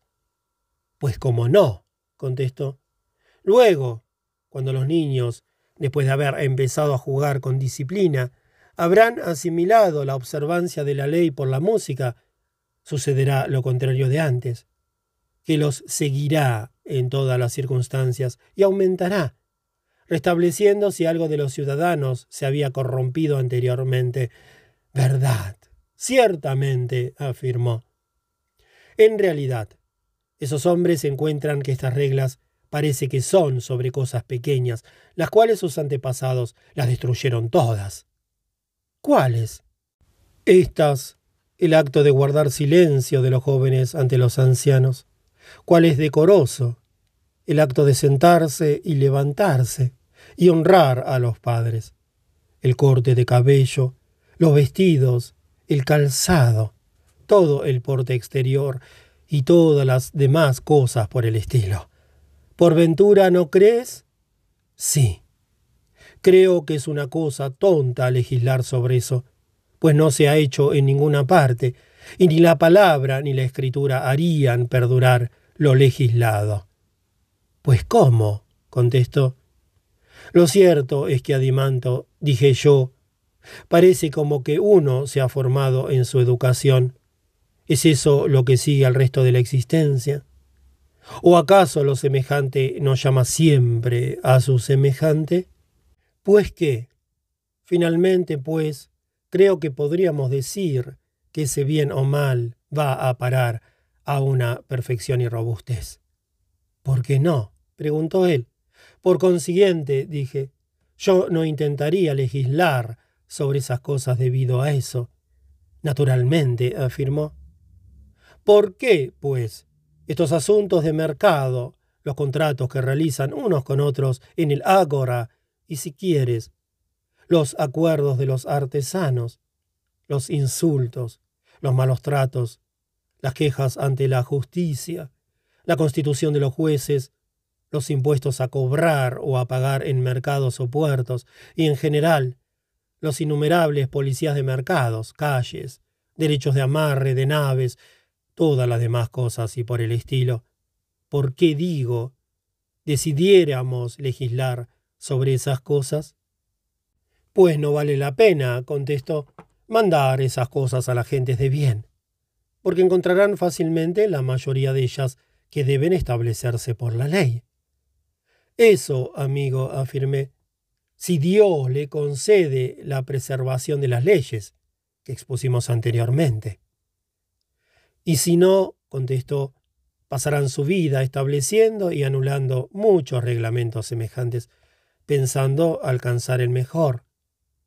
Dices, continué yo, que esos tales vivirán como los enfermos que no quieren, por intemperancia, abandonar un régimen de vida perjudicial para su salud? Pues justamente. En verdad esos pasan placenteramente su vida, pues al cuidarse nada consiguen excepto hacer más complicadas y graves las enfermedades, esperando siempre, si alguien les aconseja un remedio, estar buenos a causa de él. Pues en efecto, dijo, tales son las vicisitudes de los enfermos así. ¿Y qué? continué yo.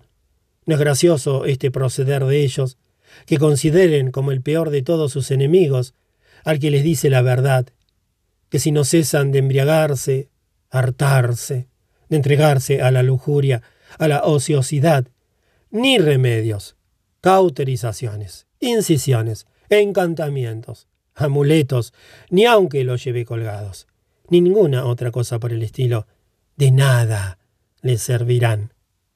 Nada de gracioso tiene en absoluto, contestó, porque no tiene gracia el irritarse contra el que bien aconseja. No eres partidario, al parecer, dije yo, de gentes de esa clase, no lo soy, en verdad, por Zeus. Por consiguiente, si la ciudad entera obrara de ese modo, lo cual decíamos antes, tú no lo aprobarás. ¿Acaso no te parece que obran así esos estados que están mal gobernados, que prohíben a los ciudadanos que toquen la Constitución General bajo pena de muerte para el que lleve a cabo ese acto, pero el que trata de agradar servilmente a los que gobiernan de ese modo el que adivina sus deseos y se apresura a satisfacerlos, ese será considerado como un buen ciudadano y gran político, y será colmado de honores por ellos. A mí me parece, en efecto, contestó, que hacen eso, y no lo apruebo de cualquier modo que sea. Más que decir, dije yo, de los que quieren servir y tomarse interés por esos estados. ¿No admiras el valor y su tendencia? Los admiro, en efecto, contestó, con excepción de aquellos a quienes los engañan, creyendo que son realmente políticos, porque son aplaudidos por la multitud.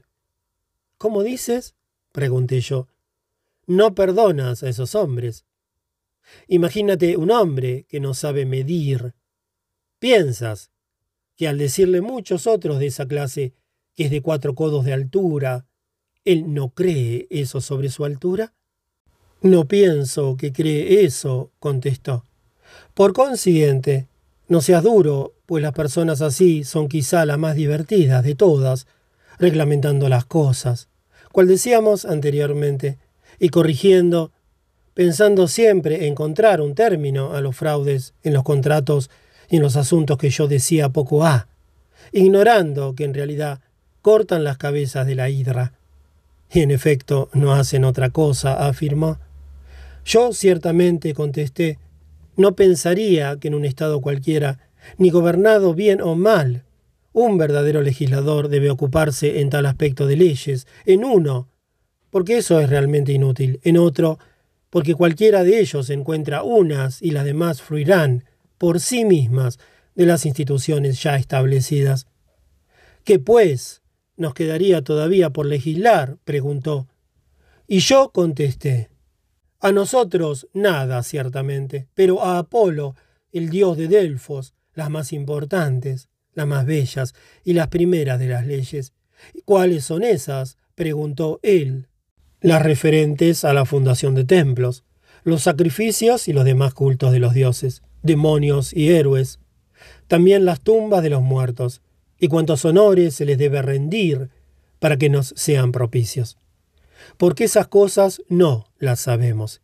Y al fundar un Estado, si somos prudentes, no nos confiaremos a otro y no nos serviremos de otro intérprete que del país, ya que ese Dios, intérprete tradicional sobre esas cosas religiosas para todos los hombres, se ha establecido en el centro y ombligo de la tierra para guiarlos.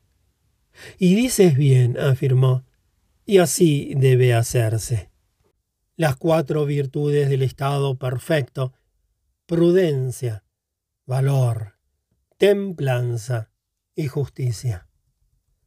Precisamente, oh hijo de Aristón, ya podrías considerar fundado el Estado.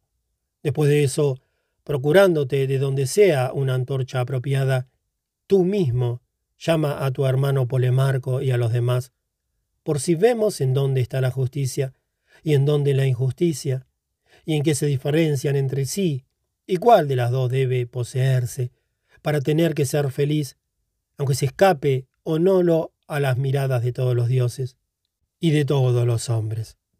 Hablas en vano, dijo Glaucón, pues tú te ofreciste a buscarlo por ti mismo, diciendo que serías impío si no acudías en auxilio de la justicia con todas tus fuerzas y todos tus recursos.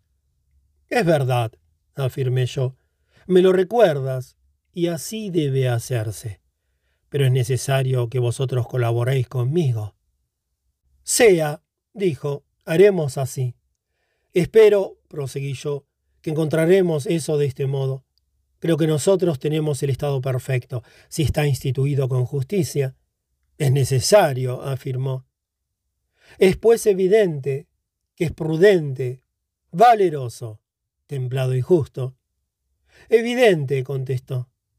Por consiguiente, lo que podamos descubrir de esas virtudes, el resto, ¿no será lo que no hemos encontrado?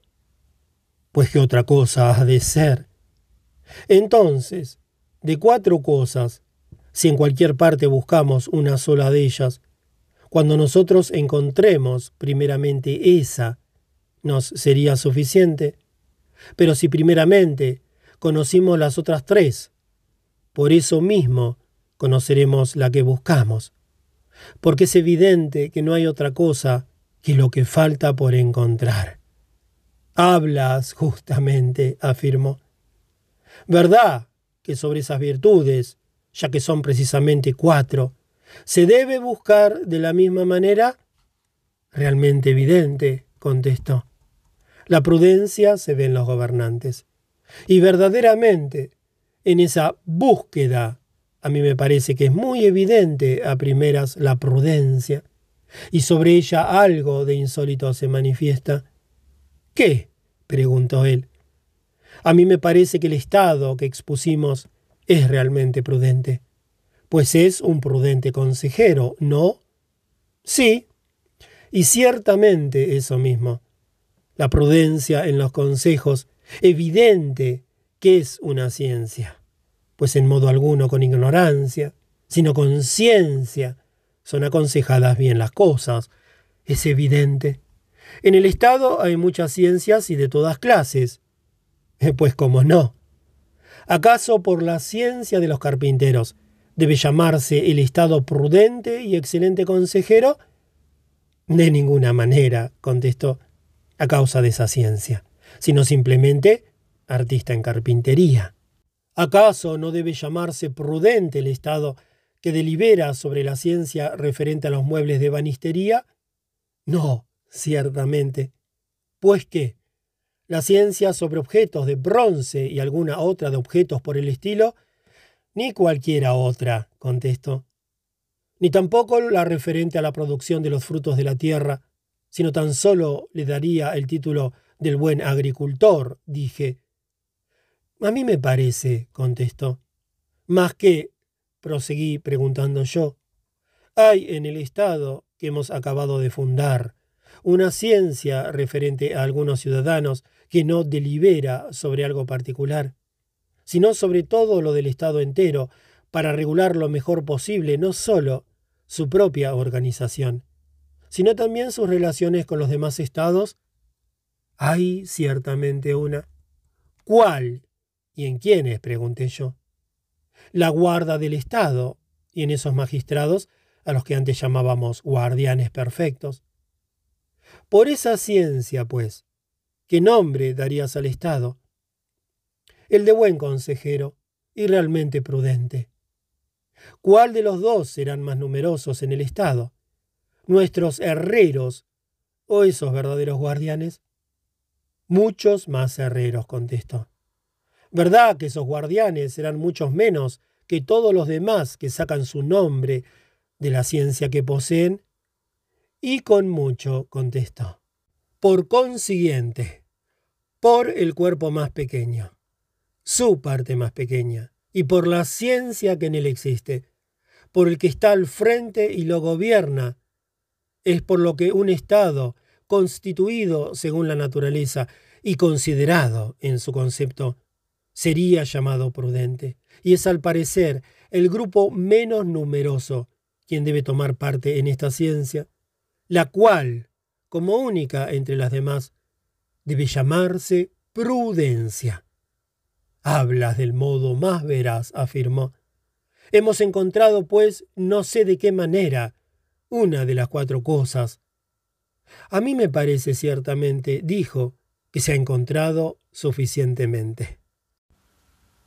El valor se encuentra en el cuerpo de los guerreros. En lo que respecta al valor, en la parte del Estado en la que reside, por el cual el Estado debe llamarse valeroso, no es cosa absolutamente difícil observarlo. ¿Cómo? ¿Podría uno decir si el Estado es cobarde o valiente para considerar otra cosa sino esa parte que combate y hace la guerra por él? No podría uno solo, contestó, considerar otra cosa.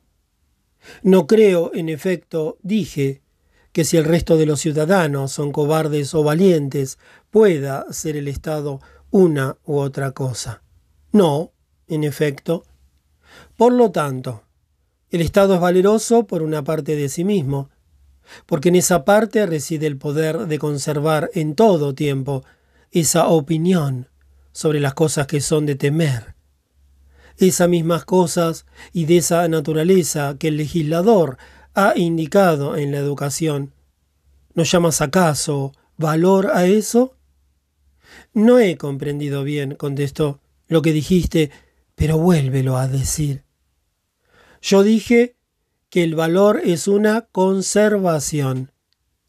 ¿Qué clase de conservación?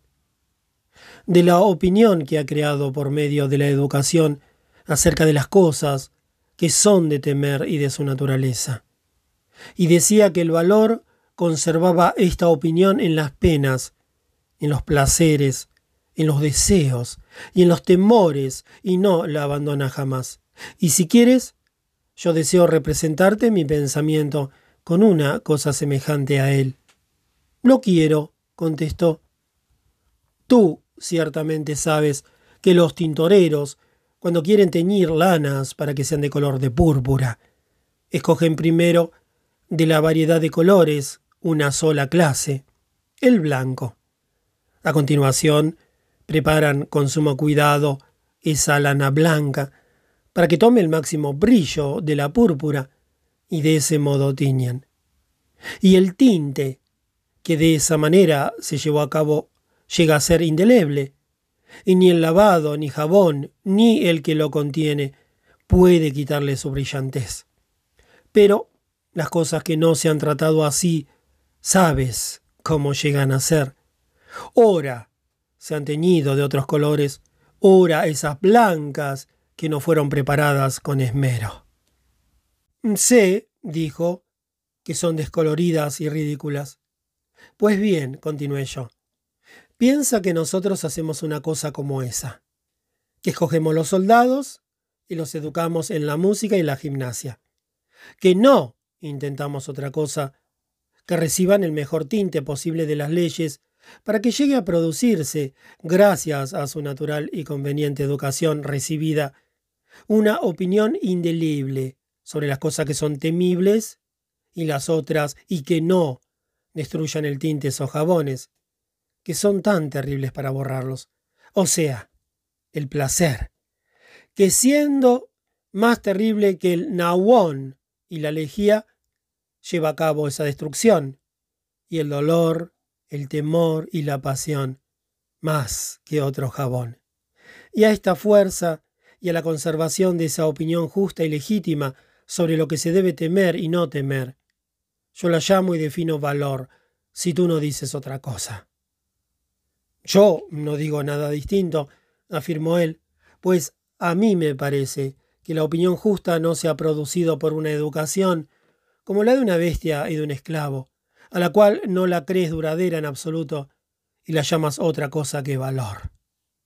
Dices mucha verdad, le dije yo. Acepto, pues, que eso es valor, contestó. También, pues, admite, continué yo, que es una virtud política, y lo admitirás justamente. Pero si quieres, ya volveremos de nuevo sobre ello. Por el momento, no buscamos eso, el valor, sino la justicia. Porque sobre la búsqueda de aquel, como opino es suficiente, pues dices bien, afirmó. Pues dos cosas, continué yo, se deben conocer bien en el Estado la templanza y aquello que buscamos ante todo, la justicia. Completamente de acuerdo. Por lo tanto, ¿de qué modo encontraríamos la justicia para no ocuparnos más de la templanza? Yo ciertamente, contestó, ni sé ni quisiera que la justicia apareciese en primer lugar, si ya no examinamos más la templanza, sino si quieres complacerme, Examina primero esta que aquella. Pues no obstante lo quiero, dije yo, si no, me porto injustamente. Examina pues, asintió.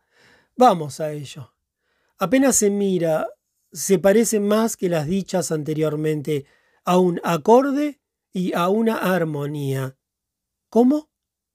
La templanza, contesté yo, es un cierto orden y un dominio de las pasiones y deseos. Como se dice, dueño de sí mismo, referente a no sé qué costumbre.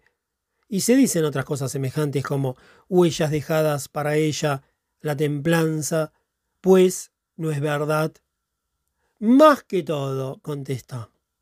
Pero los deseos simples y moderados, que son guiados por la inteligencia y la opinión recta, los hallarás en unos pocos, en los que se encuentra un excelente natural y una muy buena educación. Verdaderamente, afirmó. ¿No ves, por tanto, que se encuentra en nuestro estado todo eso, y que las pasiones de la multitud viciosa son dominadas allí por las pasiones de la minoría virtuosa e inteligente? Yo lo veo, efectivamente, contestó. Por consiguiente, si debe decirse que un Estado es dueño de sus placeres y sus pasiones y de sí mismo, también debe llamárselo al nuestro. Sin ningún género de duda, dijo. Por tanto, ¿verdad que también debe llamarse temperante por todos esos motivos? Ciertamente también, afirmó. Y además, si en un Estado la misma opinión se encuentra en los gobernantes y gobernados sobre quienes deben gobernar, también se halla en él nuestro ese acuerdo. ¿O no te lo parece? Y mucho, contestó.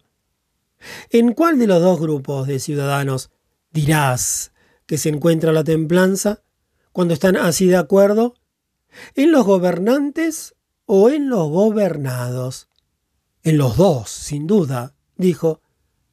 ¿Te das cuenta, pues, de que adivinamos hábilmente antes cuándo la templanza ha sido asimilada a la armonía?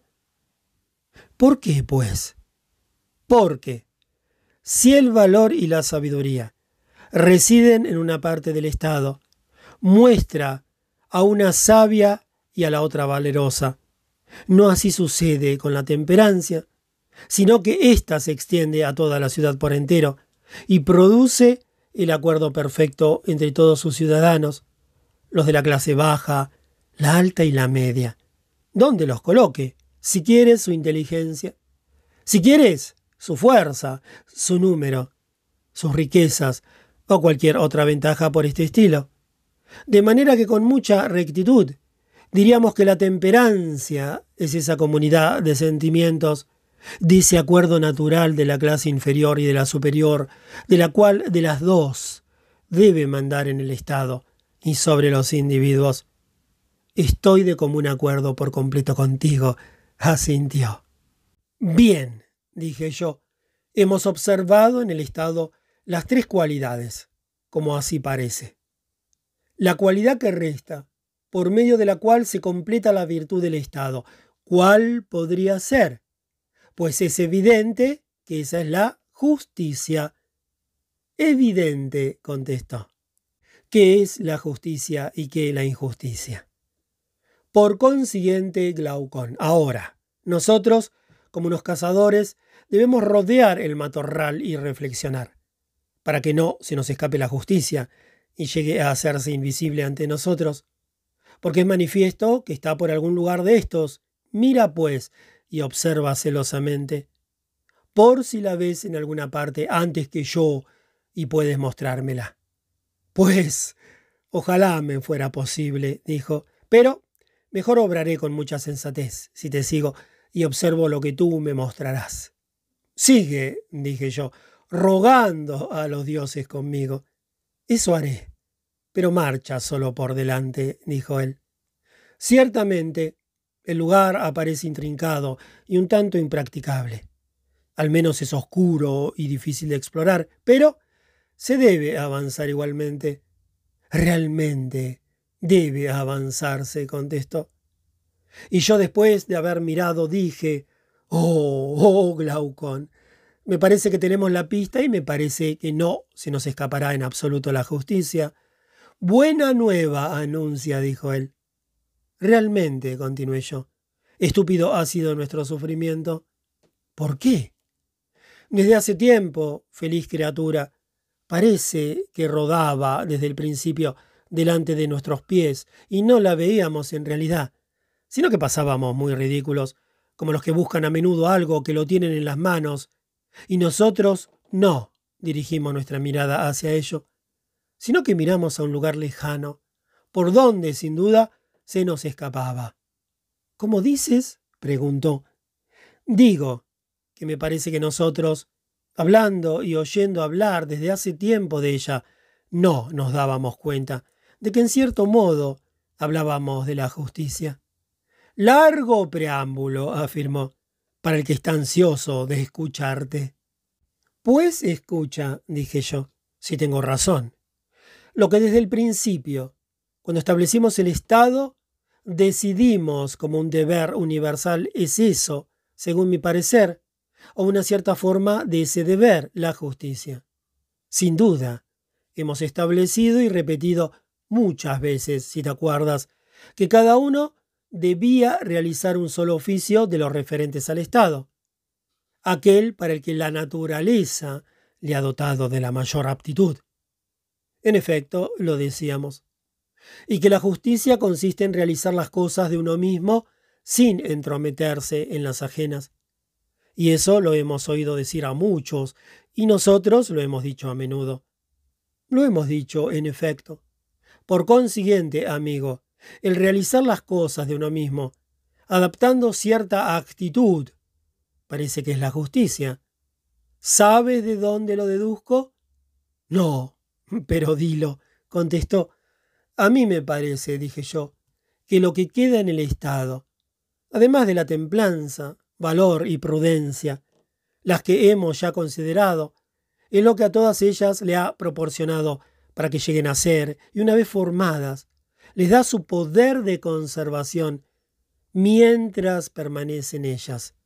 Así pues hemos dicho que la justicia será la que quedaría si hubiéramos encontrado las tres. Y así en efecto es necesario, afirmó.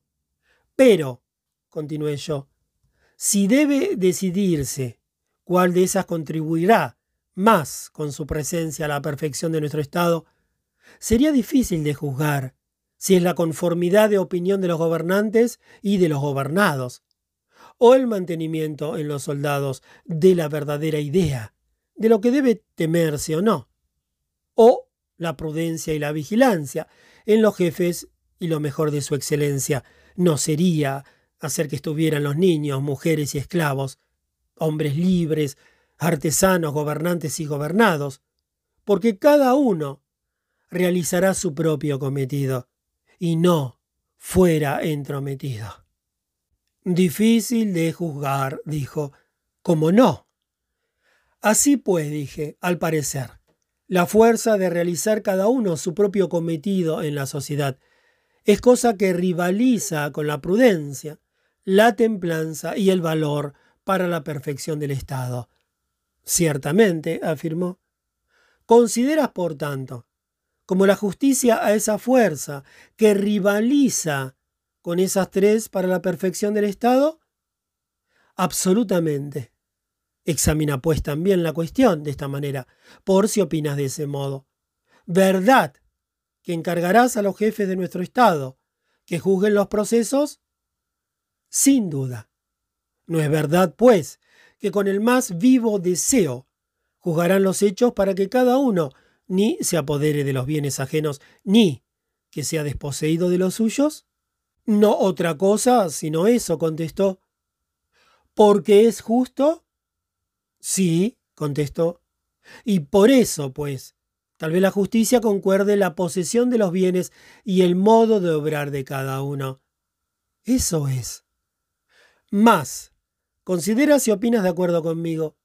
¿No crees que el Estado sufriría un gran perjuicio que el carpintero emprendiera el trabajo del zapatero, o el zapatero el del carpintero, o que se cambiaran sus utensilios y sus salarios, o que él mismo emprendería dos oficios a la vez y que se cambiasen así todos los trabajos? No muy grande, contestó. Pues piensa cuando a un artesano u otro cualquiera, a quien la naturaleza le ha enriquecido, engreído por su riqueza, número de sus partidarios, de su fuerza o de cualquier otra ventaja de tal condición, se le ocurre entrar en el cuerpo de los guerreros, o a un guerrero, en el cuerpo deliberante que vela por el Estado a despecho de sus capacidades, y ellos se cambian los instrumentos y sus salarios, o cuando un mismo individuo intenta realizar todos esos trabajos a la vez. Entonces pienso que también a ti te parecerá que ese cambio y ese entremetimiento serán la pérdida del Estado. Sin ningún género de duda, contestó. Por lo tanto, la usurpación de las funciones de los demás y la mezcla de las tres clases causaría al Estado un grave perjuicio, y que lo consideraríamos con muchísima razón como un verdadero crimen. Sin duda. ¿Y no llamarías tú injusticia al mayor crimen cometido contra el Estado? ¿Cómo no? Pues eso es la injusticia. Pero digamos a la inversa esto. Existen las funciones del mercenario, del auxiliar y del guardián Cuando cada uno de ellos realiza la de uno mismo, se produciría lo contrario de aquello, esto es, la justicia, y haría posible un Estado justo. No me parece, contestó él, que sería de otra forma que esa.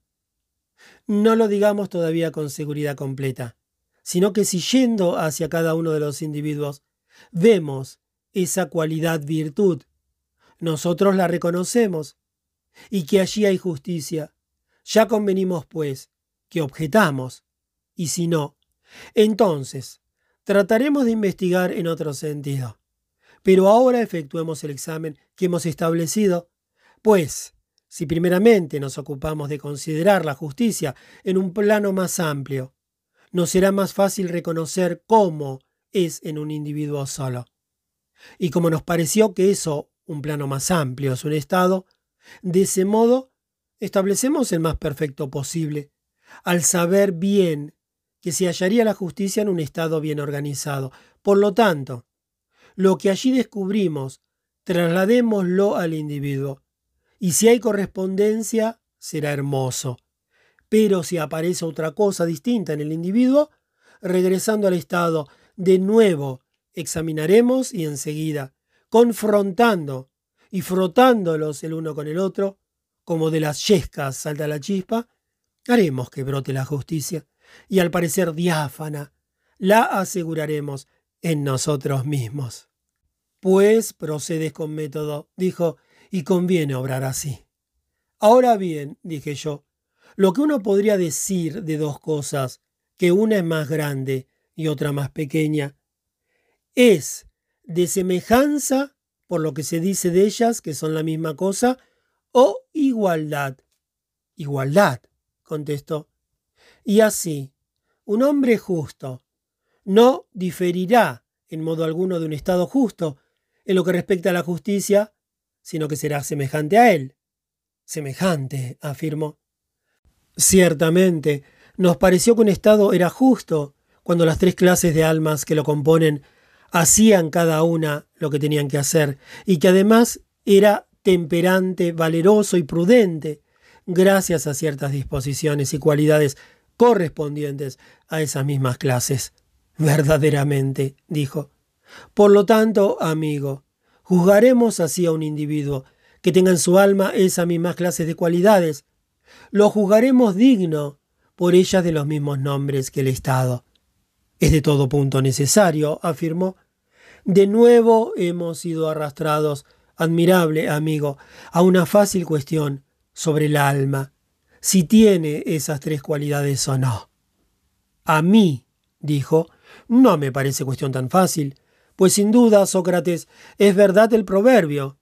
Las cosas bellas son difíciles. Evidente es, dije yo, y conoce bien Glaucón cuál es mi opinión. Con esos métodos que nosotros empleamos ahora. Me temo que no consigamos demostrarla rigurosamente, pero el camino que conduce a ese fin es más largo y complicado. Sin embargo, tal vez el método de que nos servimos tenga más valor para lo que discutimos e indagamos hasta aquí. ¿Acaso no es satisfactorio? dijo. Pues yo lo tengo como excelente por el momento. Pues, ea, dije, a mí también me bastará con creces. Entonces, pues, no te desanimes, dijo, si no investiga. ¿Acaso, continué yo, no nos vemos muy obligados a convenir en que cada uno de nosotros se hallan las mismas clases de caracteres y costumbres que en el Estado? Porque no pueden venir de ninguna otra parte que de allí, de nosotros. Pues sería ridículo si alguien pensara que la irascibilidad que se ve en los estados famosos por su violencia, cuáles los de los tracios, de los escitas y en general de los pueblos del norte, o la pasión por la ciencia atribuida principalmente a nuestro país, o esa avidez de ganancia que se dice se halla entre los fenicios y entre los egipcios no hayan pasado a los estados de los mismos individuos? Efectivamente, afirmó. Eso sucede así, dije yo, y no es nada difícil de reconocerlo. No, ciertamente. Los tres principios del alma humana. La razón, la cólera, la concupiscencia. Pero es difícil esto, decidir si realizamos cada una de las cosas por ese mismo principio o por los tres que hay, uno para una función y otro para otra. Por uno aprendemos, por otro montamos en cólera, por un tercero buscamos el placer de comer, de procrear y otras satisfacciones del mismo género, o bien con el alma entera realizamos cada uno de los actos cuando nos precipitamos a ellos. Eso será difícil de determinar de manera satisfactoria. Y a mí también me lo parece, afirmó. Pues intentemos determinar eso de esta manera. Si esos principios se reducen a uno solo o son distintos. ¿Cómo?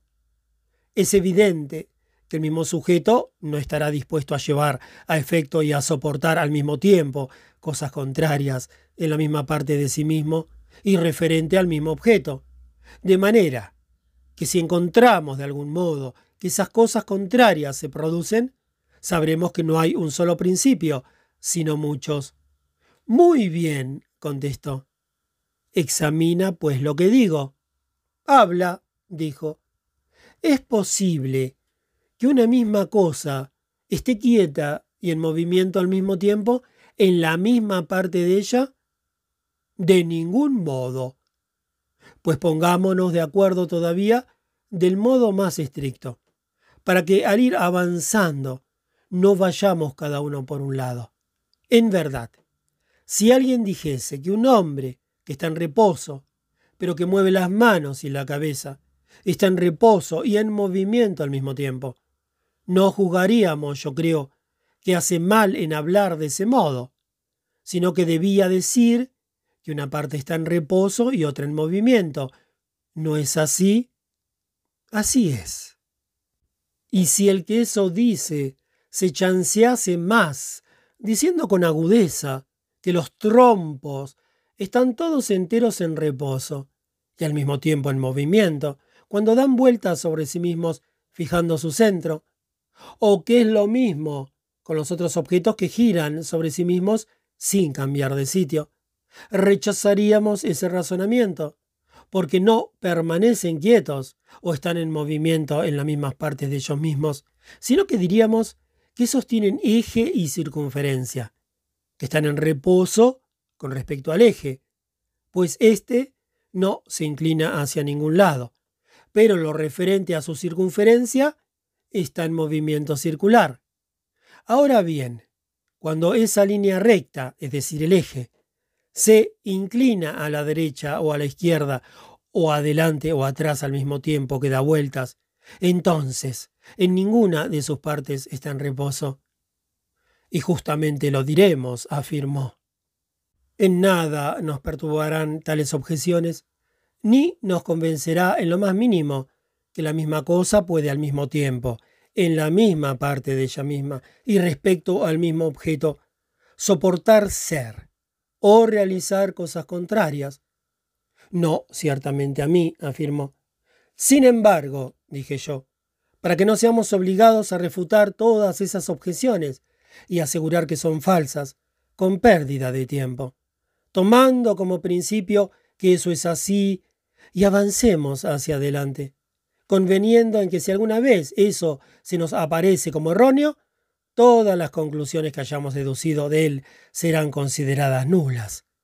Pues es necesario, dijo, hacer eso. Así pues, continué yo, el hacer el signo afirmativo o negativo de una cosa con la cabeza, el desear o rehusar una cosa, el atraérsela o rechazarla, y todas las cosas de ese género, no deben considerarse como contrarias las unas de las otras, ya sean hechos, ya pasiones, porque no hay diferencia en ello. En efecto, afirmó él, son contrarias. ¿Qué pues, continué yo, no colocarías tú a tu juicio el hambre y la sed y los apetitos en general, y también el deseo y la voluntad, entre todos aquellos géneros que nosotros mencionamos por acá. Por ejemplo, no dirás que el alma de un hombre que desea tiende a aquello que desea o que atrae hacia ella lo que quisiera que fuera para sí. O bien, que mientras desea que una cosa le sea proporcionada, se hace a sí misma un signo de aquiescencia, como si, al preguntarle a alguien, respondiese con impaciencia que quiere ver realizado su deseo.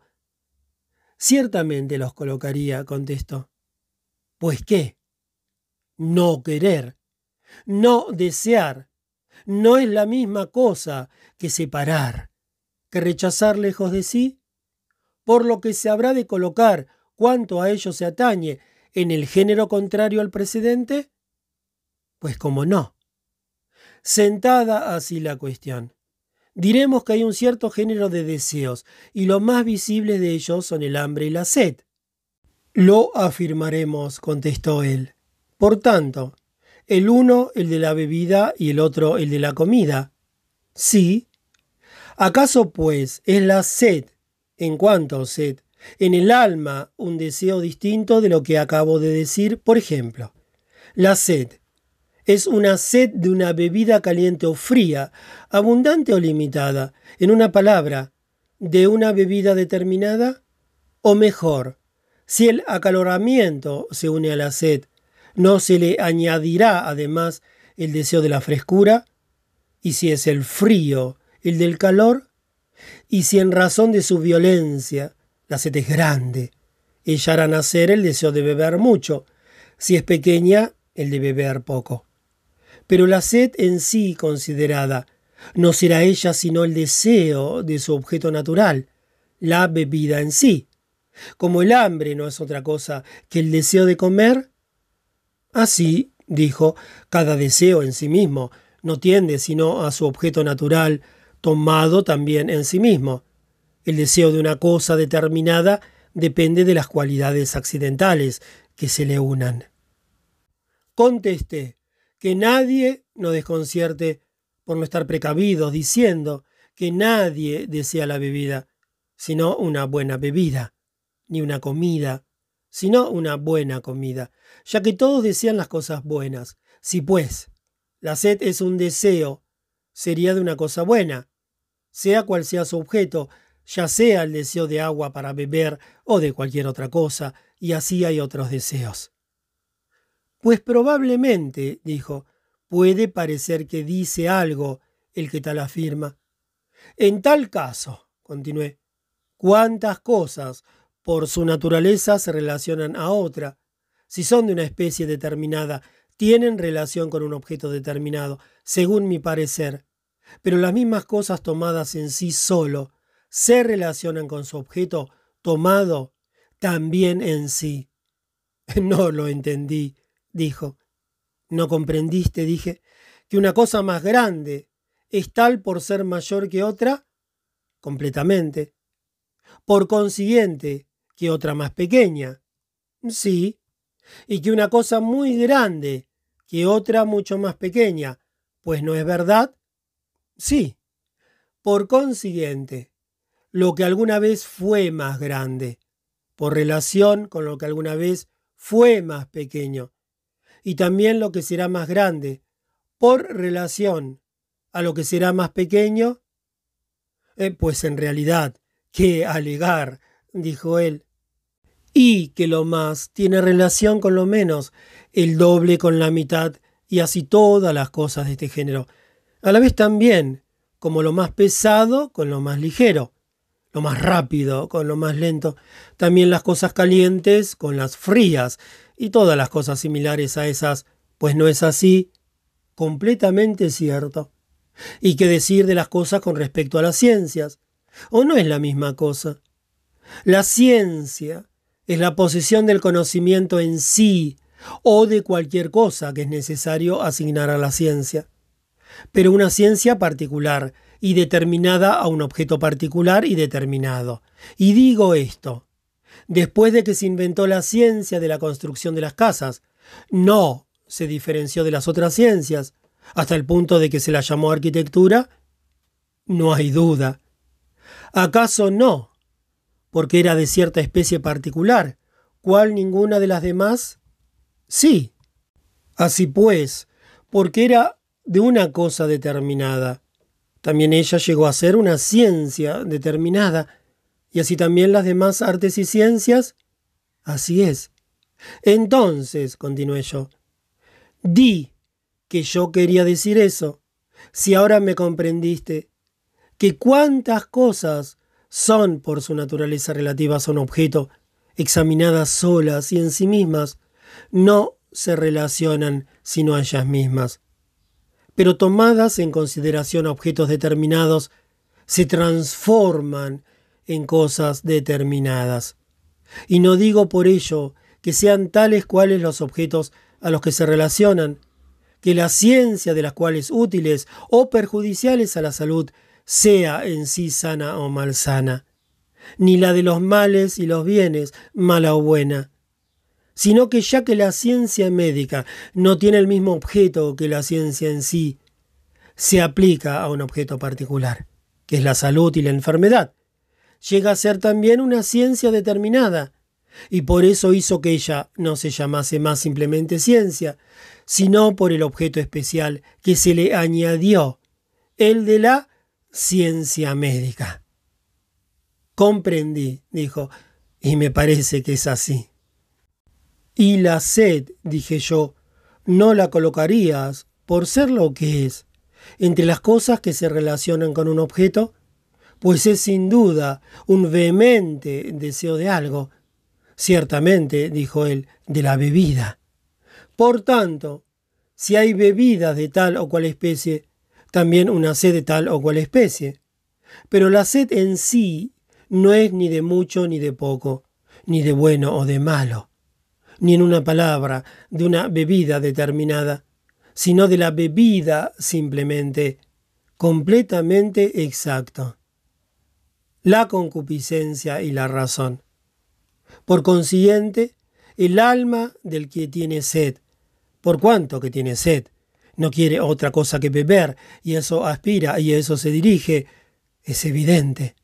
Por lo tanto, si alguna vez algo la retiene cuando tiene sed, habrá en ella otro principio distinto del que le excita a beber y le arrastra como a un animal dañino a beber pues el mismo principio lo hemos afirmado, por la misma parte de sí mismo y relativo al mismo objeto, no producirá efectos contrarios al mismo tiempo.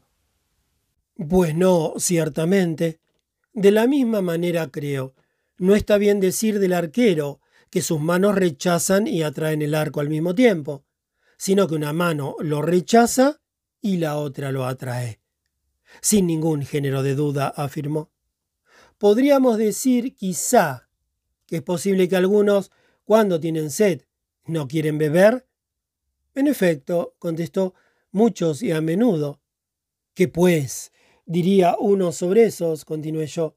No hay en el alma de ellos un principio que les manda, pero otro también que les impide beber, el cual es distinto y domina al que manda. Así lo creo, contestó. ¿Acaso el principio que impide esos deseos cuando se encuentra en el alma. No procede de la razón, mientras que los impulsos y los arrebatos se producen a causa de los sufrimientos y de las enfermedades. Así lo parece, contestó. No, sin razón, pues, dije yo, pensaremos que esos dos principios son distintos el uno del otro. Al uno, por el cual el alma razona, lo llamaremos razón. Al otro, por el que ama tiene hambre, tiene sed, y está trastornada respecto a las demás pasiones, los llamaremos sin razón y concupiscencia, amigo inseparable de ciertas saciedades y placeres. No, sino de modo natural, afirmó, juzgaríamos así. Por consiguiente, continué yo, que esos dos principios se encuentran en el alma, queda ya definido. Pero acaso habría un tercer principio, el de la cólera y la parte colérica del alma, o sería de la misma naturaleza de uno de los otros dos? Quizá, dijo, del segundo, el de la concupiscencia.